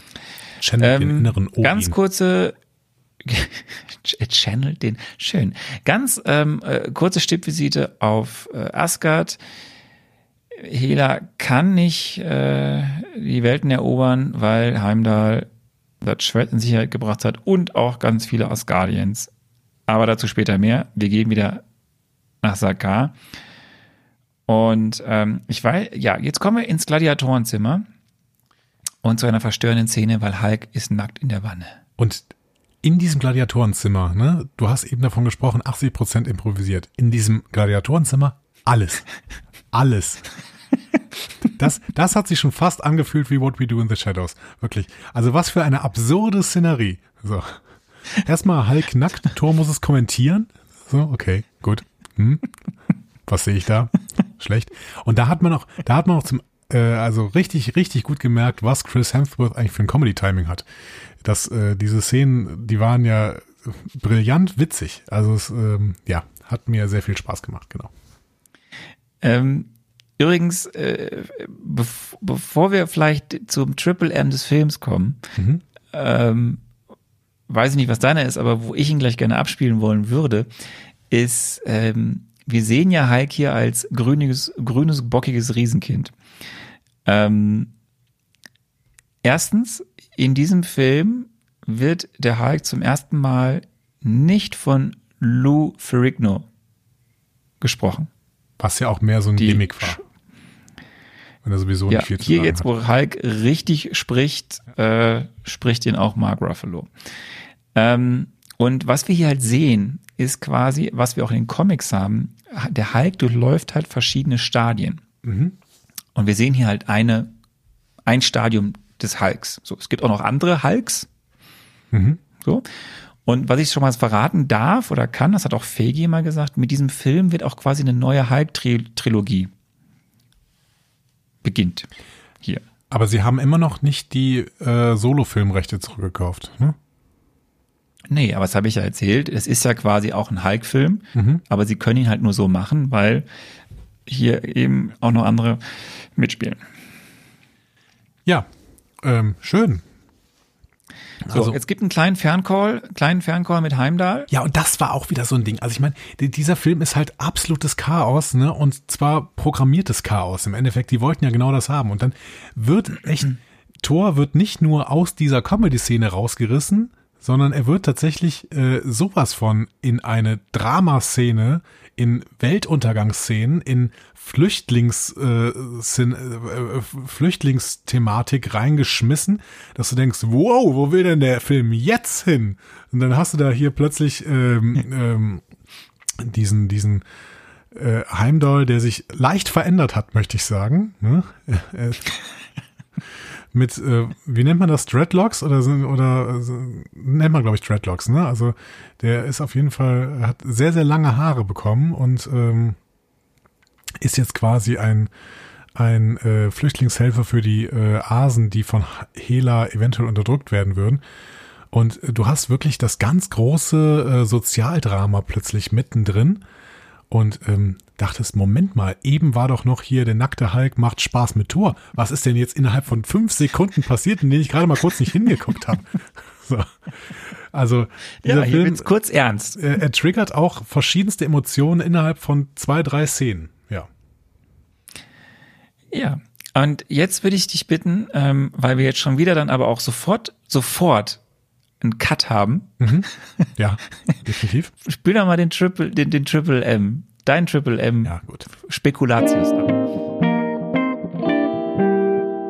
Der Marvelous Movie Moment besteht darin, dass Thor mit seinem Team gegen das Team Valkyren antreten wird und es eine riesige intergalaktische Schlacht gibt.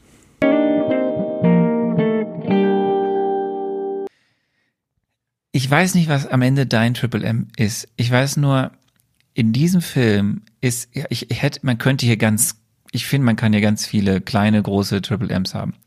Bei mir ist es so, bei dieser zweiten, jetzt nachdem dieser Heimdall-Ferncall war, ähm, und sie wieder jetzt im Gladiatorenzimmer sind,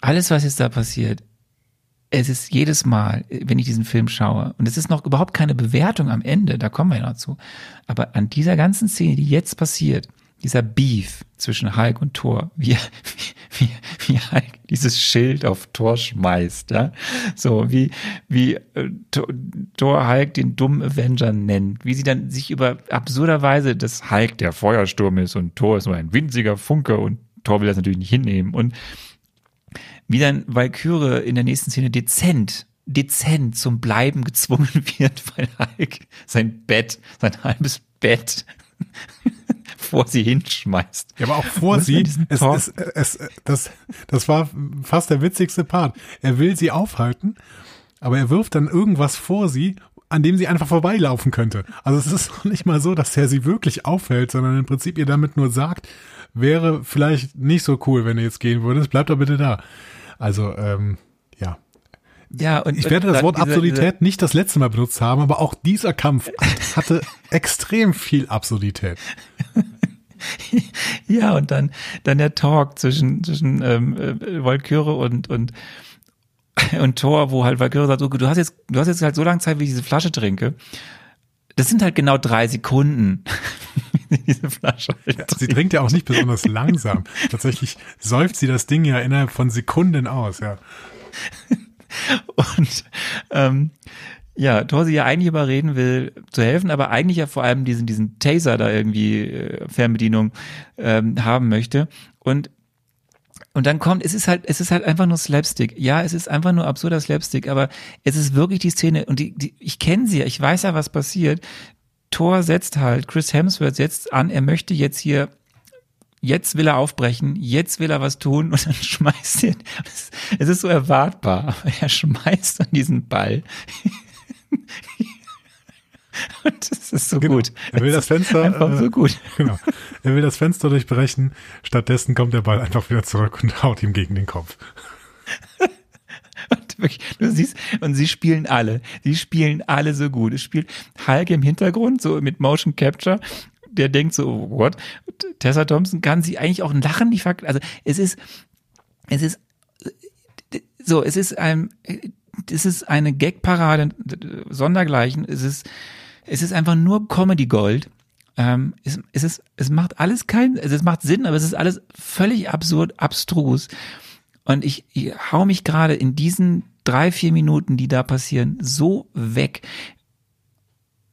Ja, und ich hau mich, das ist mein Triple M. Es ist so, es ist nichts mit Action, es ist nichts, es ist einfach diese Interaktion zwischen Motion Captured Mark Ruffalo und Hulk, äh, Tessa Thompson und äh, eben Chris Hemsworth. Also ähm, es ist, es ist furchtbar lustig, es ist äh, großartig. Ja, ich, ich kann dir ehrlich gesagt ähm, gar nicht so richtig sagen, was mein Triple M ist. Vielleicht kann ich es dir am Ende nochmal sagen, vielleicht vergessen wir es dann auch, äh, möglich. Aber das ist für mich ungefähr so, als wenn du, wenn du, wenn du einen Tag Dieser hast. Film ist ein Rausch. Ja, genau. Also wenn du so einen Tag hast, an dem du irgendwie, ähm, wenn ich so an Weihnachten denke, ne, so zwei, drei Tage bei deinen Eltern, ne, und es gibt quasi immer wieder irgendwas Cooles zu essen, so, ne. Ähm, zwischendurch ist auch nicht immer, immer alles toll, so, ne, aber du weißt zumindest so drei Mahlzeiten am Tag, drei, vier Mahlzeiten am Tag, alles immer irgendwie ganz gut oder sowas, ne. Und dann wirst du nach diesen drei Tagen gefragt, was hat dir denn jetzt irgendwie am besten geschmeckt? So. Das ist ungefähr so für mich die Frage nach dem Triple M. So, ja, ich könnte dir jetzt 20 Sachen sagen, die mir ähnlich gut geschmeckt haben, obwohl sie alle völlig unterschiedlich waren. Es war ein großes, es ist ein großes Chaos in meinem Kopf. Ich weiß nicht genau, was ich hier jetzt wirklich als Triple M benennen möchte. Es ist halt alles äh, Wahnsinn. So, ja. Aber lass, lass mal diesen Film jetzt so langsam aber sicher ähm, weiter beschreiben, denn wir wollen ja irgendwann noch mal durchkommen durch diese äh, Episodenbesprechung. Ähm, ja, Es passiert so viel. ja, Thor, Thor ist auf dem Weg zum Quinjet. Ähm, kann ihn mit der, mit dem, äh, mit der Catchphrase Conan aktivieren, den Quintet, als er ihn gefunden hat, weil Tony Stark ähm, halt gesagt hat, Thor ist Conan. Ähm, Hulk kommt, Hulk wird zu Bruce Banner, weil er sich beruhigt, weil er Natascha sieht. Oh, da habe ich wieder gemerkt, Aus wie dem- gern ich Mark Ruffalo mag. Also er war ja tatsächlich diesmal ab und zu mal zu erkennen im Hulk. Ich finde, das habe ich bis jetzt noch nie gesehen, dass man wirklich auch Mark Ruffalo im Hulk erkennen konnte. Aber ähm, Mark Ruffalo spielt einfach so unglaublich gut. Ich, das ist wirklich einer meiner absoluten Lieblingsschauspieler. Ich mag ihn sehr, sehr, sehr gerne. Ja, er, er, er- das Ding ist ja, er entwickelt ja auch absolutes Comedy Gold hier. Also jetzt wie auch dann eben der, der richtige äh, Mark Ruffalo als Bruce Banner. Aber das hat er immer. Ja, aber jetzt noch, also ich, auch jetzt, was jetzt da passiert auf dem Planeten, ist ja super. Ähm, ganz kurz, Grandmaster schickt Loki und Valkyrie loszufinden. Vielleicht hier eben auch nochmal ein kurzer Exkurs zu Valkyrie, die ja durch Loki ihre Erinnerung ähm, quasi aufgefrischt bekommt äh, bei der Kampfszene zwischen Loki und ihr. Und deswegen passt das ganz gut. Ähm, Valkyrie ist ja auch in den Marvel Comics ähm, wie ja auch in der mythologisch, äh, in, in, in, in, der- richtigen nordischen Mythologie ja auch. Ähm, es gibt hier einen gewissen Unterschied, dass nicht ganz klar ist, in den, wer jetzt Valkyrie wirklich in den Comics ist oder nicht ist. De facto aber hat sie halt viele der gleichen Kräfte. Ähm, was ich aber eigentlich sagen will, worauf ich hinaus will, ist, Valkyrie ist in den Comics bisexuell. Und das wird hier im Film nur sehr rudimentär angedeutet. Manche sagen auch, man kriegt es gar nicht mit. Es gibt in dieser Rückblendenszene eine Szene, wo sie irgendwie, wo ähm, eine andere Valkyrie, wahrscheinlich Brunhilde, sie schützt vor Hela, das, da stirbt dann Brunhilde und nicht Tessa Thompson, also nicht diese Valkyrie. Ähm, und da, da sagt dann, da könnte man erahnen, dass die eventuell ein Paar gewesen wären. Zumindest erzählt diese Geschichte immer Tessa Thompson, dass man das, das da irgendwie sehen könnte. Es gab wohl auch eine sehr explizite Szene, in der klar wird, dass äh, die von Tessa Thompson gespielte Valkyrie bisexuell ist. Die kam aber nicht in den endgültigen Film hinein. Also nicht, weil sie verboten wurde, sondern weil sie irgendwie nicht passte dann von dem Inhalt Okay. her. Aber Fakt ist, wir sehen hier mit der Valkyrie den ersten bisexuellen Charakter im MCU. Okay, kann ich, kann ich gar nichts zu sagen, weil ich tatsächlich zu denen gehört, die hier überhaupt keine ähm, sexuelle äh, Orientierung in äh, Valkyrie ähm, erkannt haben. Aber es hat mich ehrlich gesagt auch nicht gestört, weil es war ja auch irgendwie nicht Thema. So, ähm, keine Ahnung. Ja. Ja. Gut, dann erzählen wir weiter. Wir haben jetzt hier Thor und Banner, die, also Thor ist ein, also Banner ist jetzt ein bisschen gestresst. Ja, wir müssen das mal ein bisschen versuchen, vielleicht ähm, kürzer äh, zu erzählen. Also Ja, Grandmaster, zumindest, will, also Banner möchte nicht zum Tor werden. Problem ist, sie flüchten halt durch eine Torparade, äh, nicht zum Hype werden, sie flüchten halt durch eine Hype-Parade. Ja, sie flüchten durch eine. Hype-Parade und äh, es gibt auch eine Milliarde Sachen, die äh, ihn triggern könnten. Allein schon, dass sie auf einem fremden Planeten sind. Das ist ja für Bruce Banner auch was völlig Neues. Er war ja drei Jahre lang jetzt Hulk irgendwie. Das heißt, ähm, dass er sich da nicht sofort zurückverwandelt, ist schon besonders verwunderlich, aber er schafft es irgendwie, sich im Griff zu haben. Der Grandmaster sagt noch Valkyrie und, und äh, Loki, ja, spür die jetzt wieder auf. Äh, Valkyrie findet die auch, ähm, hilft dann aber, ähm, und äh, Loki, was war nochmal mit Loki? Der ähm, wird von Valkyrie ja kurz von ihr- K.O. geschlagen, ne? Ja, und dann äh, treffen sie sich alle in Valkyries Butze so und schmieden den großen Plan äh, zu entkommen. Kork wird zum Revolutionsführer. Sie erfahren, dass sie durch den großen Anus müssen. Du Ja. erinnerst dich, ich habe den Anus auch schon angeteased Ja. in, in der in dem epischen Trailer. Und ähm, dann beginnt die Flucht im Orgien-Partyraumschiff vom Grandmaster. Ja. Auch äh, gut. Und diese Flucht, also wir verkürzen das mal, ihr habt das alle gesehen. Diese Flucht klappt dann auch äh, in einer äh, sehr, sehr schönen Art und Weise. So. Alle schaffen Ja. es, durch den Anus zu flüchten. Alle schaffen es, auch äh, Loki und Korg und Konsorten, äh, was wir später erfahren werden. So, wir sind auf Asgard und jetzt geht's äh, kurz zusammengefasst äh, rund. Hela weiß, wo die Leute sind, äh, aber äh, Team äh, Thor ist da. Äh, sie teilen sich auf und können am Ende verhindern, dass Die Revengers. die, die Revengers sind da. Richtig, die Revengers. So, äh, Heimdall hat zum Glück einen Hinterausgang und dann geht alles ganz fix. Und weil du das kurz machst, äh, was passiert denn jetzt alles? Wer, wer kämpft da gegen wen und Ich warum? muss dir noch überhaupt? kurz abspielen, was ich denn gedacht habe, was passiert. Ach ja, stimmt, wir sind ja bei, Es tut mir sehr leid, aber Frage drei. das, das ist dieses Konzept dieses Podcasts. Es tut mir auch, in diesem Podcast tut es mir wirklich sehr leid, dass wir dieses Konzept gewählt haben. Aber hey, da müssen wir jetzt durch. Los geht's. Im großen Finale des Films muss Team Thor gegen Team Valkyren, die Ragnarok auslösen, antreten und wir sehen eine riesige intergalaktische Schlacht, wobei Thor das Problem hat, dass er nicht mehr auf seine Kräfte zurückgreifen kann. Deswegen trägt er nämlich auch nicht Mjölnir, sondern seine beiden Schwerter. Er ist an dieser Stelle zurückgeworfen auf pure menschliche Kräfte, aber kann seine menschlichen Freunde, wie zum Beispiel den Hulk, nutzen, damit diese ihm im Kampf mit den Valkyren zur Seite stehen und ihn im Endeffekt dazu führen lassen, dass er diesen Kampf gewinnen wird. Die Antagonisten gefallen uns dabei ganz gut, denn hier ist ganz klar, die Essenz dieser Valkyren ist, dass sie das Universum beenden wollen. Dementsprechend haben wir eine ganz klare Motivation und diese Motivation richtet sich auf das Leben von Thor. In dem Moment, wo Thor endet, endet das Universum. Ganz vergessen, dass du ja die Valkyren als die Antagonisten hast. Wie ich vergessen habe, dich überhaupt bei Antagonisten zu fragen letztes Mal. Das habe ich halt einfach so eingeschoben. Ja, du hattest gesagt, genau, du hattest in der, Frage irgendwie dann noch gesagt, wie gefallen uns denn die Antagonisten? Ja, alles Quatsch, ne? Also Thor und äh, Hela fangen dann an, sich zu betteln und tatsächlich ähm, gibt's dann ja, es gibt tatsächlich Teams, ja. Hela hat noch ihre ganzen ähm, Leute, irgendwie diese Totenarmee da und den Fenriswolf und auf der anderen Seite stehen die Asen, ähm, ja. Und wir wissen nicht Und genau. um Heimdall, genau. Ja, Heimdall, genau. Ist ja auch, ist, Heimdall ist doch Ase, oder? Oder hat er immer eine Sonne? Ja, rund um, rund um Heimdall, habe Ja, ich genau, gesagt. genau.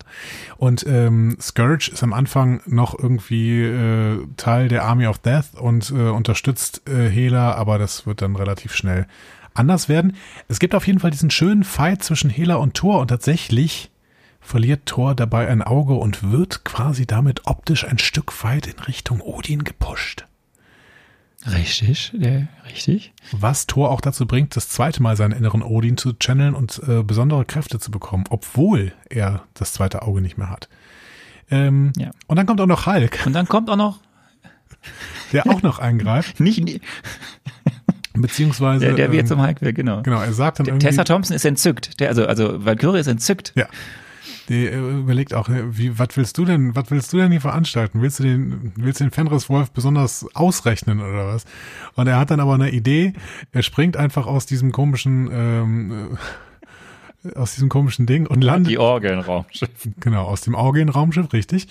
Und landet, äh, wo er übrigens nichts anfassen darf, und landet ähm, auf der Brücke, auf der Regenbogenbrücke und äh, verwandelt sich erstmal nicht. Nix. Schade, es passiert nichts.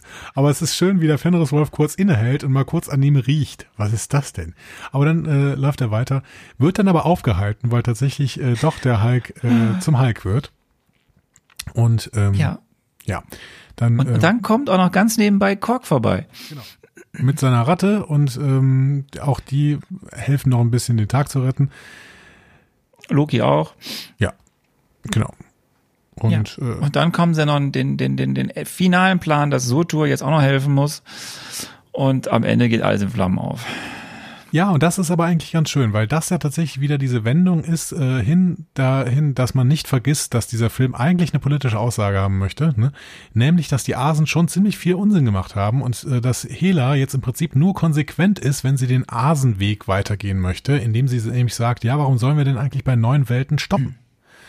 Und ähm, damit ist dieser gesamte Film natürlich eine Kritik nicht äh, unbedingt an Hela, die hier die Antagonistin in diesem Film ist, sondern es ist eine Kritik an Odin insgesamt, weil Odin halt eine imperialistische Politik innerhalb dieser ähm, verschiedenen Galaxien oder verschiedenen Welten irgendwie ähm, gefahren hat und diese neuen Welten hat tatsächlich unterjocht hat. Und Thor hat in den letzten, letzten Filmen ja durchaus dabei geholfen. Das heißt, im Endeffekt geht es jetzt hier darum, klarzumachen, wir waren vollständig auf dem Holzweg und deswegen ist Ragnarök eigentlich nichts Schlechtes, was hier gerade passieren muss, sondern es ist etwas Gutes. So. Und die äh, Asen müssen natürlich gerettet werden. Das heißt, wir versuchen irgendwie nicht diese, ähm, diese Spezies, wie man sie ja nennen kann, auszulöschen, sondern wir versuchen ähm, das, was äh, Asgard eigentlich ausgemacht hat, nicht, nämlich Gold. Hier ist überall Gold. Ne? Es gab ja irgendwann diesen, diesen Satz äh, von Hela. Wa- Was glaubst du eigentlich, wo das ganze Gold herkommt? Ne? Auch sehr, sehr schön. Hat mir gut gefallen. Ähm, da wird dann einfach mal gesagt, so, dann muss jetzt halt Sutor kommen und das Ganze unterwo- unterwerfen. Wobei der äh, imperialistische Feldzug hätte ja auch weitergehen können, hätte Hulk, Hulk Erfolg gehabt, weil Hulk wollte ja noch mal kurz Sutor Ja, genau. Der muss noch zurückgerufen werden. auf den Kopf.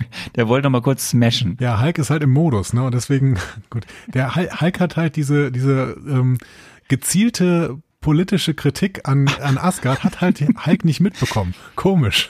Eventuell wie viele, wie viele Zuschauerinnen und Zuschauer auch. Ja. Aber ähm, diese Aussage des Vielleicht Films ist Hulk so eine Metaebene. So, weißt du, der, der steht für den norm gemeinen für den Zuschauer. dummen MCU-Zuschauer. Das ist der dumme Avenger, der für die dummen MCU-Zuschauer kommt. Nein, unsere ZuhörerInnen haben das alle äh, bemerkt und ähm, haben sich auch daran gefreut, tatsächlich. Ähm, an, diese, an dieser konsequenten Föderalismus- äh, und Imperialismuskritik. Nicht Föderalismus, Imperialismuskritik. Genau. Ähm, schön, aber Hulk am Ende, kurz Hoffnung. am Ende sind alle Asen gerettet. Ne? Ähm, Asgard ist vernichtet, Hela ist vernichtet. Ähm, ja. Du hast gesagt, Kork sieht noch Ja, Hoffnung. und Thor. Kork, Ja, Kork gut. versucht ja noch, ja, Kork sagt ja, äh, man kann auf den Grundmauern alles wieder aufbauen und dann Stürzen die Grundmauern. ist der Planet halt weg und dann sagt Kork halt, okay, jetzt nicht mehr. Jetzt nicht mehr, genau. Ist vorbei. Asgard ist futsch. Ja, finally sehen Nein, wir Asgard Thor, ist, hören Asgard auch nochmal. ist nicht futsch. Nein, Asgard, Asgard Asgard, äh, ja, ist the o- people. ohne, ja. Asgard, also People, und diese People sind alle in diesem Raumschiff, äh, die noch äh, nicht gestorben sind. Und Thor wird jetzt endgültig, finally, endlich der Gott. Ist auch ein bisschen wie der Der Gott Anfang von Battlestar. Galactica tatsächlich. Also diese Zivilisation lebt jetzt einfach auf diesem Raumschiff weiter. Ja, und dann geht's zur Erde. So, dann geht's zur Erde und dann ist der Abspann. So. Ja, das Und, war, und Loki und Thor haben sich irgendwie versöhnt. ja, weil Loki ja auch Team Thor war hier bei, äh, bei dieser finalen Auseinandersetzung. Aber das war spannend. Team also Revenger. Ich habe jetzt gedacht, dass sie sich irgendwie einen neuen Planeten suchen, keine Ahnung, äh, wieder im Kopf eines Celestials oder sowas. Aber stattdessen ab zur Erde. Das wird natürlich noch kritisch, äh, weil diese Erde kommt halt nicht gut damit klar, wenn da plötzlich wie viel Asen, 50.000 Asen rumlaufen. Ja, aber Thor kennt halt gut die Erde, deswegen geht's zurück zur Erde. Aber ähm, wir müssen vielleicht jetzt noch kurz, ähm, wir sehen dann den Abspann und dann sehen wir die erste, dann sehen wir die Mid-Credit-Scene. Was sehen wir denn da bei der Mid-Credit-Scene? Ähm, da fragt Loki Thor, äh, ob ähm, er nach der Schlacht von New York denn auf der Erde überhaupt willkommen ist. Und äh, Thor sagt, jo, das wird schon so sein, ähm, das wird schon alles gut. Ähm, und dann taucht aber plötzlich ein viel, viel größeres Schiff hinter ihnen auf. Was glaubst denn du, wer, was ist das denn für ein Schiff? Die Klingonen. ich äh, weiß es nicht, aber es muss eigentlich. Ich habe ja ähm, in der Rolle des MC im MCU, also ja, vielleicht sollte ich das mal kurz abspielen, was ich da gesagt habe, weil da müsste ich jetzt drauf eingehen. Darf ich das? Bitte. Ähm, ich, ich weiß, da ist auch ein bisschen die Bewertung drin, aber hey, das, wir können das schon noch ordnen. Also einmal abspielen. Ich glaube, dieser Film wird richtig gut, weil Taika Waititi für ihn verantwortlich ist und weil ich Taika Waititis Humor sehr, sehr liebe. Ich glaube, das wird ein sehr, sehr witziger Film. Die Rolle im MCU ist mir aber unklar. Es, glaube ich, hängt viel an der Figur des Jeff Goldblum, die ich nämlich in meinen Spekulationen überhaupt nicht berücksichtigt habe. Ich habe keine Ahnung, wer Jeff Goldblum ist, welche Rolle er spielt, aber ich glaube, dass er die Connection sein wird zwischen Thor und den Guardians of the Galaxy, wohingegen Thor die Connection selber ist zwischen seiner eigenen Lore und den Avengers. Und er wird auch immer wieder die Avengers versuchen mit ins Boot zu holen, während der Jeff Goldblum Charakter versucht, die Guardians of the Galaxy mit ins Boot zu holen. Und dementsprechend hat dieser Film neben all dem Humor, den er ausschütten wird, weil es halt ein Taika Waititi Film ist, die Rolle, dass er die Welten von den Guardians of the Galaxy zumindest ganz, ganz grob mit den Welten der Avengers verbindet. Und das ist doch zumindest irgendwas, was dieser Film auslösen kann. Und wenn es auch nur in Post-Credit-Szenen sind, ich glaube noch nicht mal, dass die Guardians überhaupt selber auftreten. Und wenn nur in Post-Credit-Szenen, aber dadurch, dass sie einen quasi gemeinsamen Freund jetzt mit und mit bekommen werden, ist dann endlich die Verwobenheit zwischen den beiden Galaxien da. Dieser Film ist definitiv besser als seine beiden Vorgänger. Nicht, weil die Story so brillant ist, ich habe keine Ahnung von der Story. Er ist besser als seine beiden Vorgänger, weil Taika Waititi ihn gemacht hat. Und weil Kenneth Brenner offensichtlich nicht ganz durchziehen konnte, was er eigentlich mit Thor vorhatte. Genau, und diese Mid-Credit-Scene, um da jetzt Nie mehr aufgehört zu reden. ja, ich weiß. Aber ich sage auch tolle Sachen. Diese, diese Mid-Credit-Scene, ähm, das muss jetzt eigentlich endlich die Verbindung zwischen der Tor-Welt und der Guardians of the Galaxy-Welt sein. Ich weiß noch nicht genau, ob die Guardians of the Galaxy selber da drin sind oder ob das eventuell Yondus alte Schergen sind, die da drin sind in diesem riesigen Raumschiff. Sah das aus wie Yondus Hauptschiff? Nee. Ähm, aber Yondu ist ja auch tot. Ähm, das heißt, es könnten Yondus alte Schergen sein. Keine Ahnung, hier äh, der neue Taserface oder sowas, weiß ich nicht.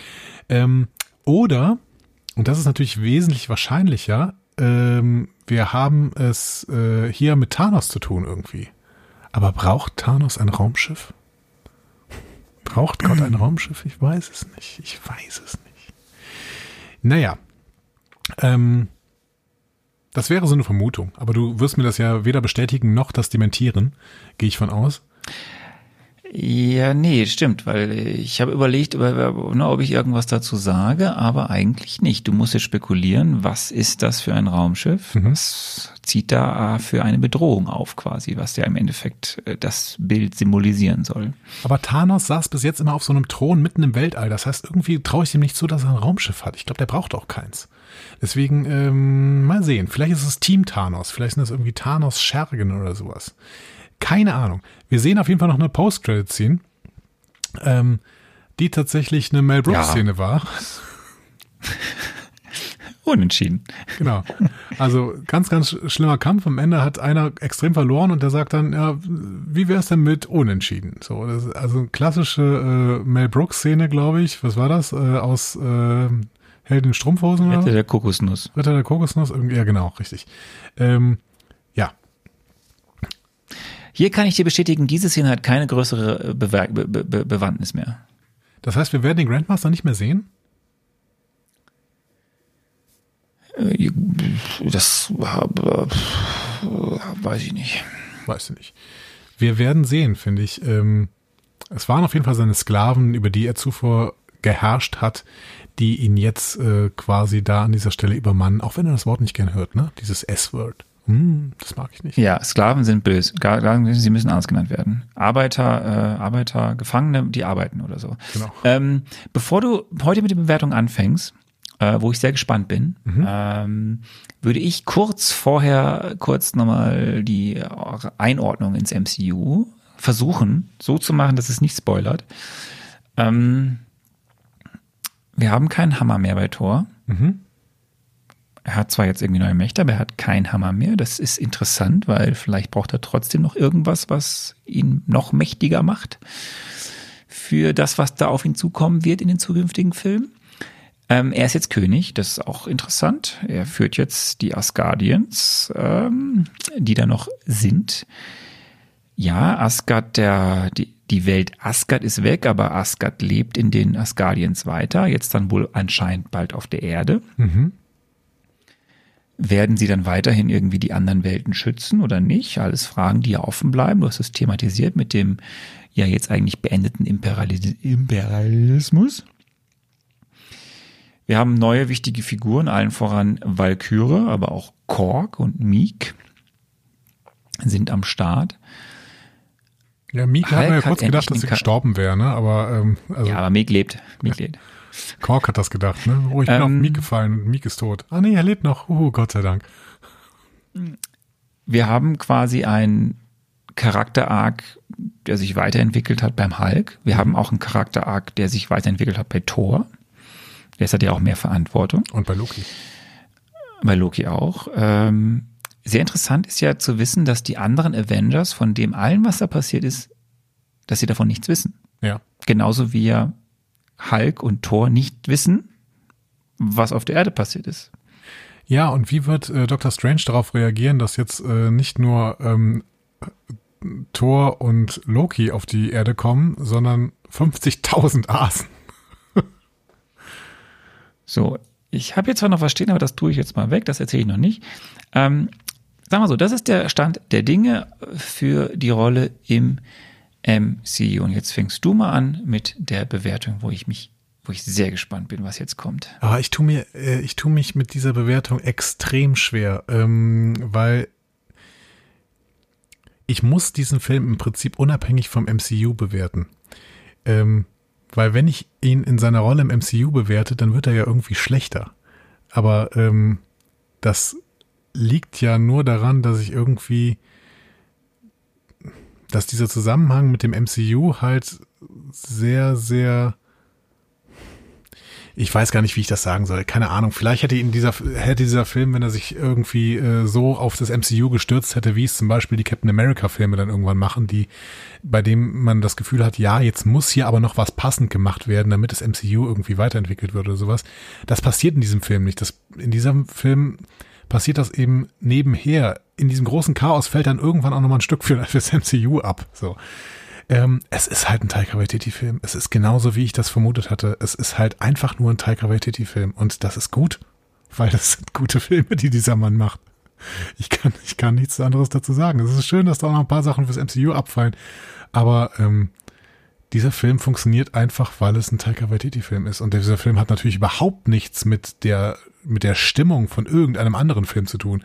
Auch nicht von Tor 1 und 2, wo ja auch schon teilweise so ein gewisser Humor war. Am ehesten vielleicht noch die Stimmung von Guardians of the Galaxy, die so ein bisschen aufgenommen wird.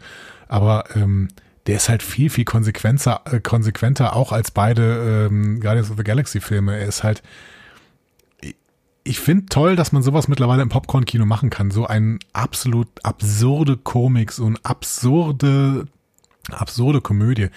Und mir hat's halt Bock gemacht. Äh, zwischendurch hatte der dann, war es mir ein bisschen zu chaotisch, gerade auf Sakar. Ähm, und äh, die, die Emotionen, in die ich geworfen wurde, von links nach rechts, das war dann auch teilweise, hat mich ein bisschen überfordert. Man muss dann langsam mit mir umgehen. Ähm, das heißt, äh, ich, ähm, ich habe den letzten Film, den wir geguckt haben, sehr, sehr gefeiert mit Spider-Man. Ich habe ihm eine Eins gegeben. Ähm, ich hatte hier ähm, sehr, sehr, sehr viel Spaß, aber zwischenzeitlich habe ich auch ein bisschen mich äh, stirnrunzelnd gefragt, was wollt ihr eigentlich von mir, Idioten? Und deswegen ähm, muss ich sagen, er ist vielleicht nicht mein absoluter Lieblingsfilm des MCU, aber er ist ganz, ganz nah dran. Ich könnte ihm auch eine Eins geben oder eine Eins minus. Ich bin noch unsicher. Ähm, nein, ich glaube, ich gebe ihm auch eine Eins. Es ist, es ist minimal schlechter für mich gewesen als der Spidey, ähm, weil ich da wirklich von vorne bis hinten drin war und der konsequent war in seiner Art, äh, einen John Hughes Film zu drehen. Und jetzt haben wir halt einen Taika Waititi Film und äh, ja, ich mache mir ein bisschen Sorgen, ehrlich gesagt, um mich selbst und um das, was du eigentlich mit hier mit mir machen willst, weil ich finde die Filme immer genau dann gut, wenn es eigentlich keine MCU-Filme sind. Deswegen das ist schwierig. Aber vielleicht will das MCU das ja auch irgendwann in dieser Phase, dass, dass, äh, dass, äh, dass die Marvel-Formel verloren geht oder sowas. Und dann äh, wird es auch für mich immer ein bisschen Ja, besser. die- Ja.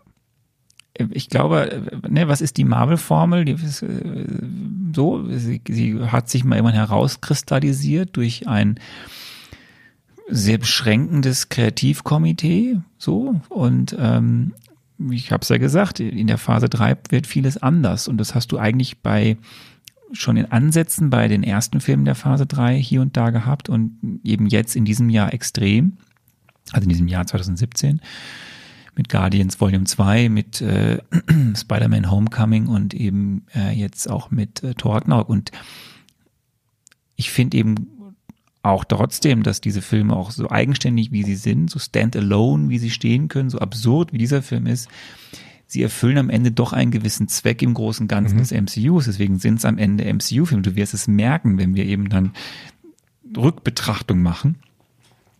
Und deswegen alles gut. Ich, ich finde Ja, es aber halt total spannend. Das, das muss ich kurz noch thematisieren, bevor du ausholst. Ich habe das Gefühl, wir sind auch in der Phase, jetzt sind wir über Iron Man krass hinausgewachsen. Also auch wenn Tony Stark und Iron Man ja im letzten Film noch vorkommen und auch eine wichtige Rolle spielen und sowas.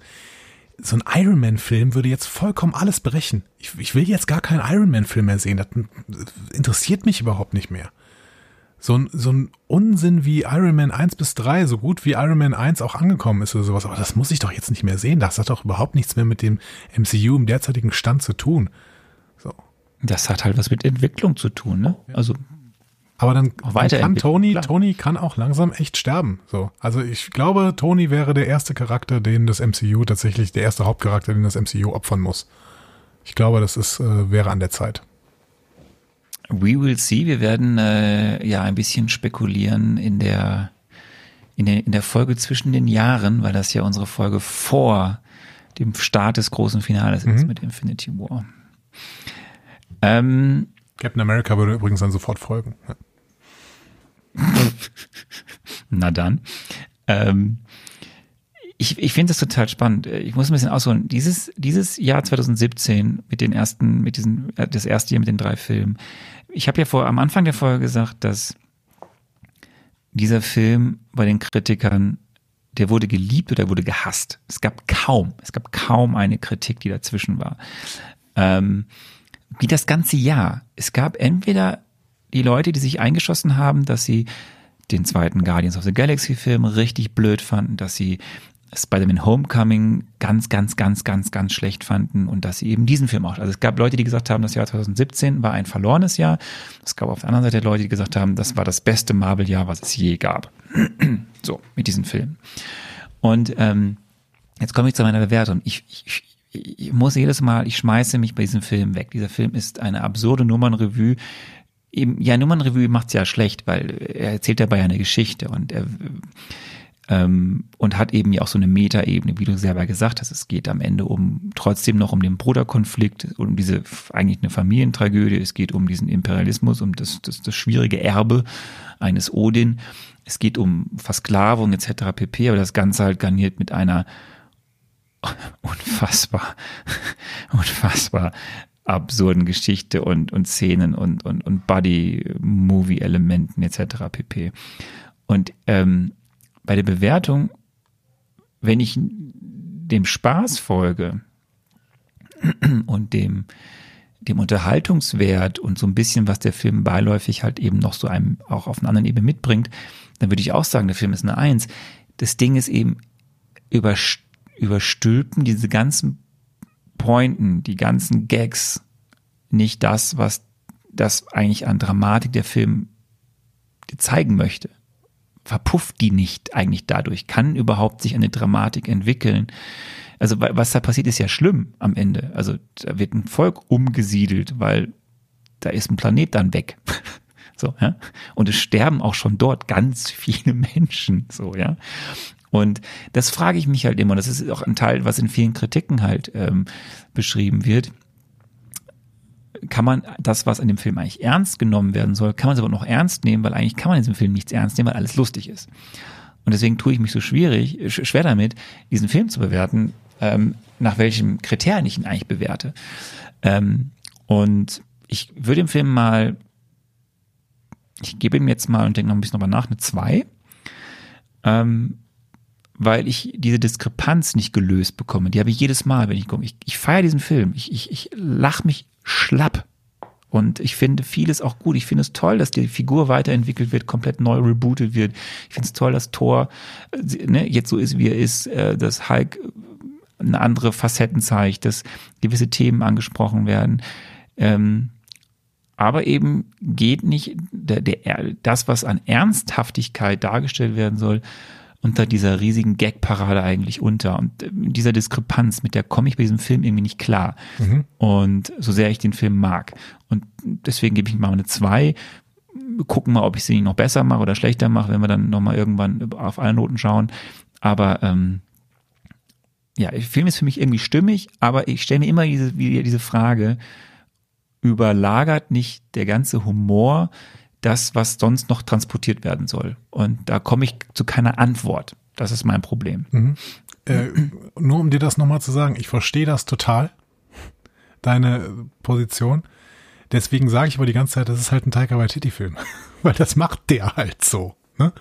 Ja, ja, verstehe ich auch. das, ja. das macht er in What We Do in the Shadows, ne, dass das ja kein Vampirfilm ist. Also da wird, da geht zwar die ganze Zeit nur um Vampire, aber im Endeffekt geht es um, um Zwischenmenschliches und teilweise auch um Gesellschaftskritik. Äh, in Hunt for the Wilder People noch viel, viel mehr. Ne? Also ähm, ja, es ist halt ein Tiger Waititi-Film. Und ich mag das. Ich mag das total, dass du die Message erst also du bist mitten, in, mitten im Film drin und wirst dir mit Gags zugeballert, sodass das links und rechts äh, an dir vorbeifliegt und du überhaupt nicht mehr richtig atmen kannst, weil so viel Chaos auf dich reinprasselt. Ähm, und dann gehst du mal einen Schritt zurück, guckst dir den Film an und sagst, Moment mal, was haben die mir da eigentlich gerade erzählt? Und erinnerst dich dann an Sätze, die da gefallen sind, wie, wie wenn, wenn Hela sagt, "Aber was meinst du denn, wo das ganze Gold herkommt? So. ne? Ja, genau. Und äh, du merkst, Moment mal, wenn ich jetzt mal ein bisschen zwischendurch mal auf Pause gedrückt hätte und mal darüber nachgedacht hatte, was mir dieser Mann hier eigentlich gerade erzählen möchte äh, und was versteckt worden ist zwischen äh, unter, unter ganz viel Impro, unter ganz viel Comedy-Timing, unter ganz viel Gags und hin und her und das, was Marvel ja immer macht, sie, sie verstecken ja immer irgendwas unter diesem, unter diesem riesigen Wust. Und die einen verstecken es besser und die anderen verstecken es schlechter. Und ähm, hier ist es sehr, sehr spät zu sehen. Und ich kann schon verstehen, dass du sagst, ja, vielleicht ist es zu spät zu sehen.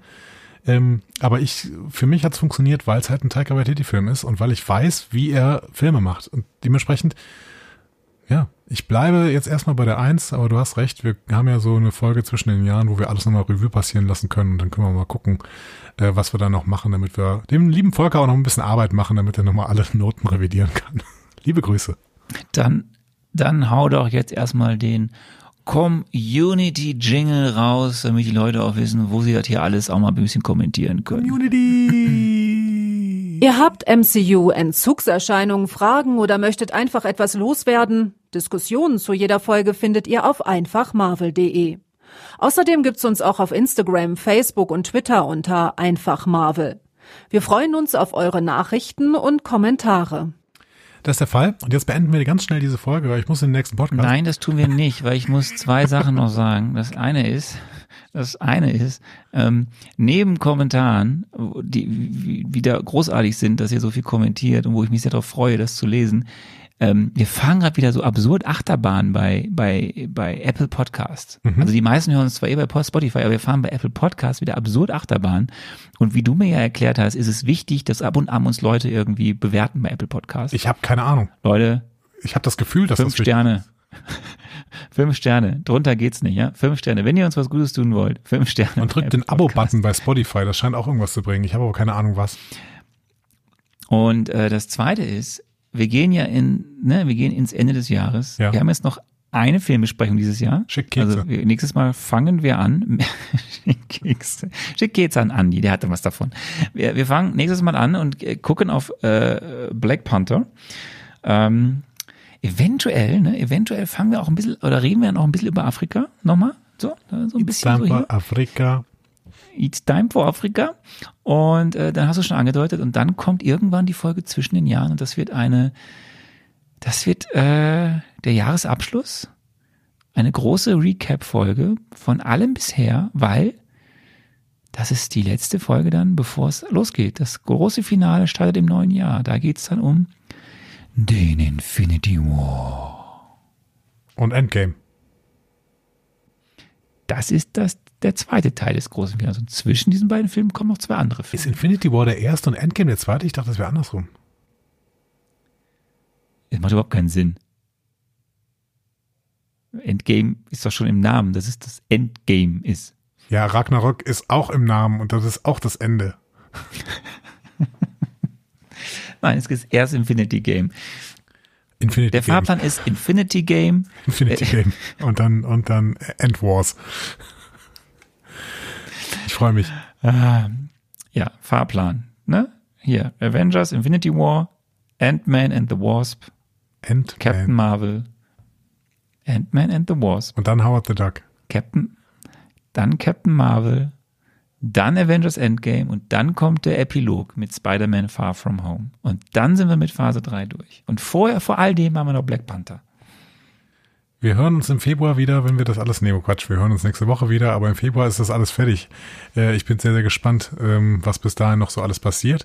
Und äh, jetzt verabschieden wir uns in die Nacht. Lieber Arne, mach's gut, schöne Grüße nach Kenia und bis nächste Woche. Bye bye.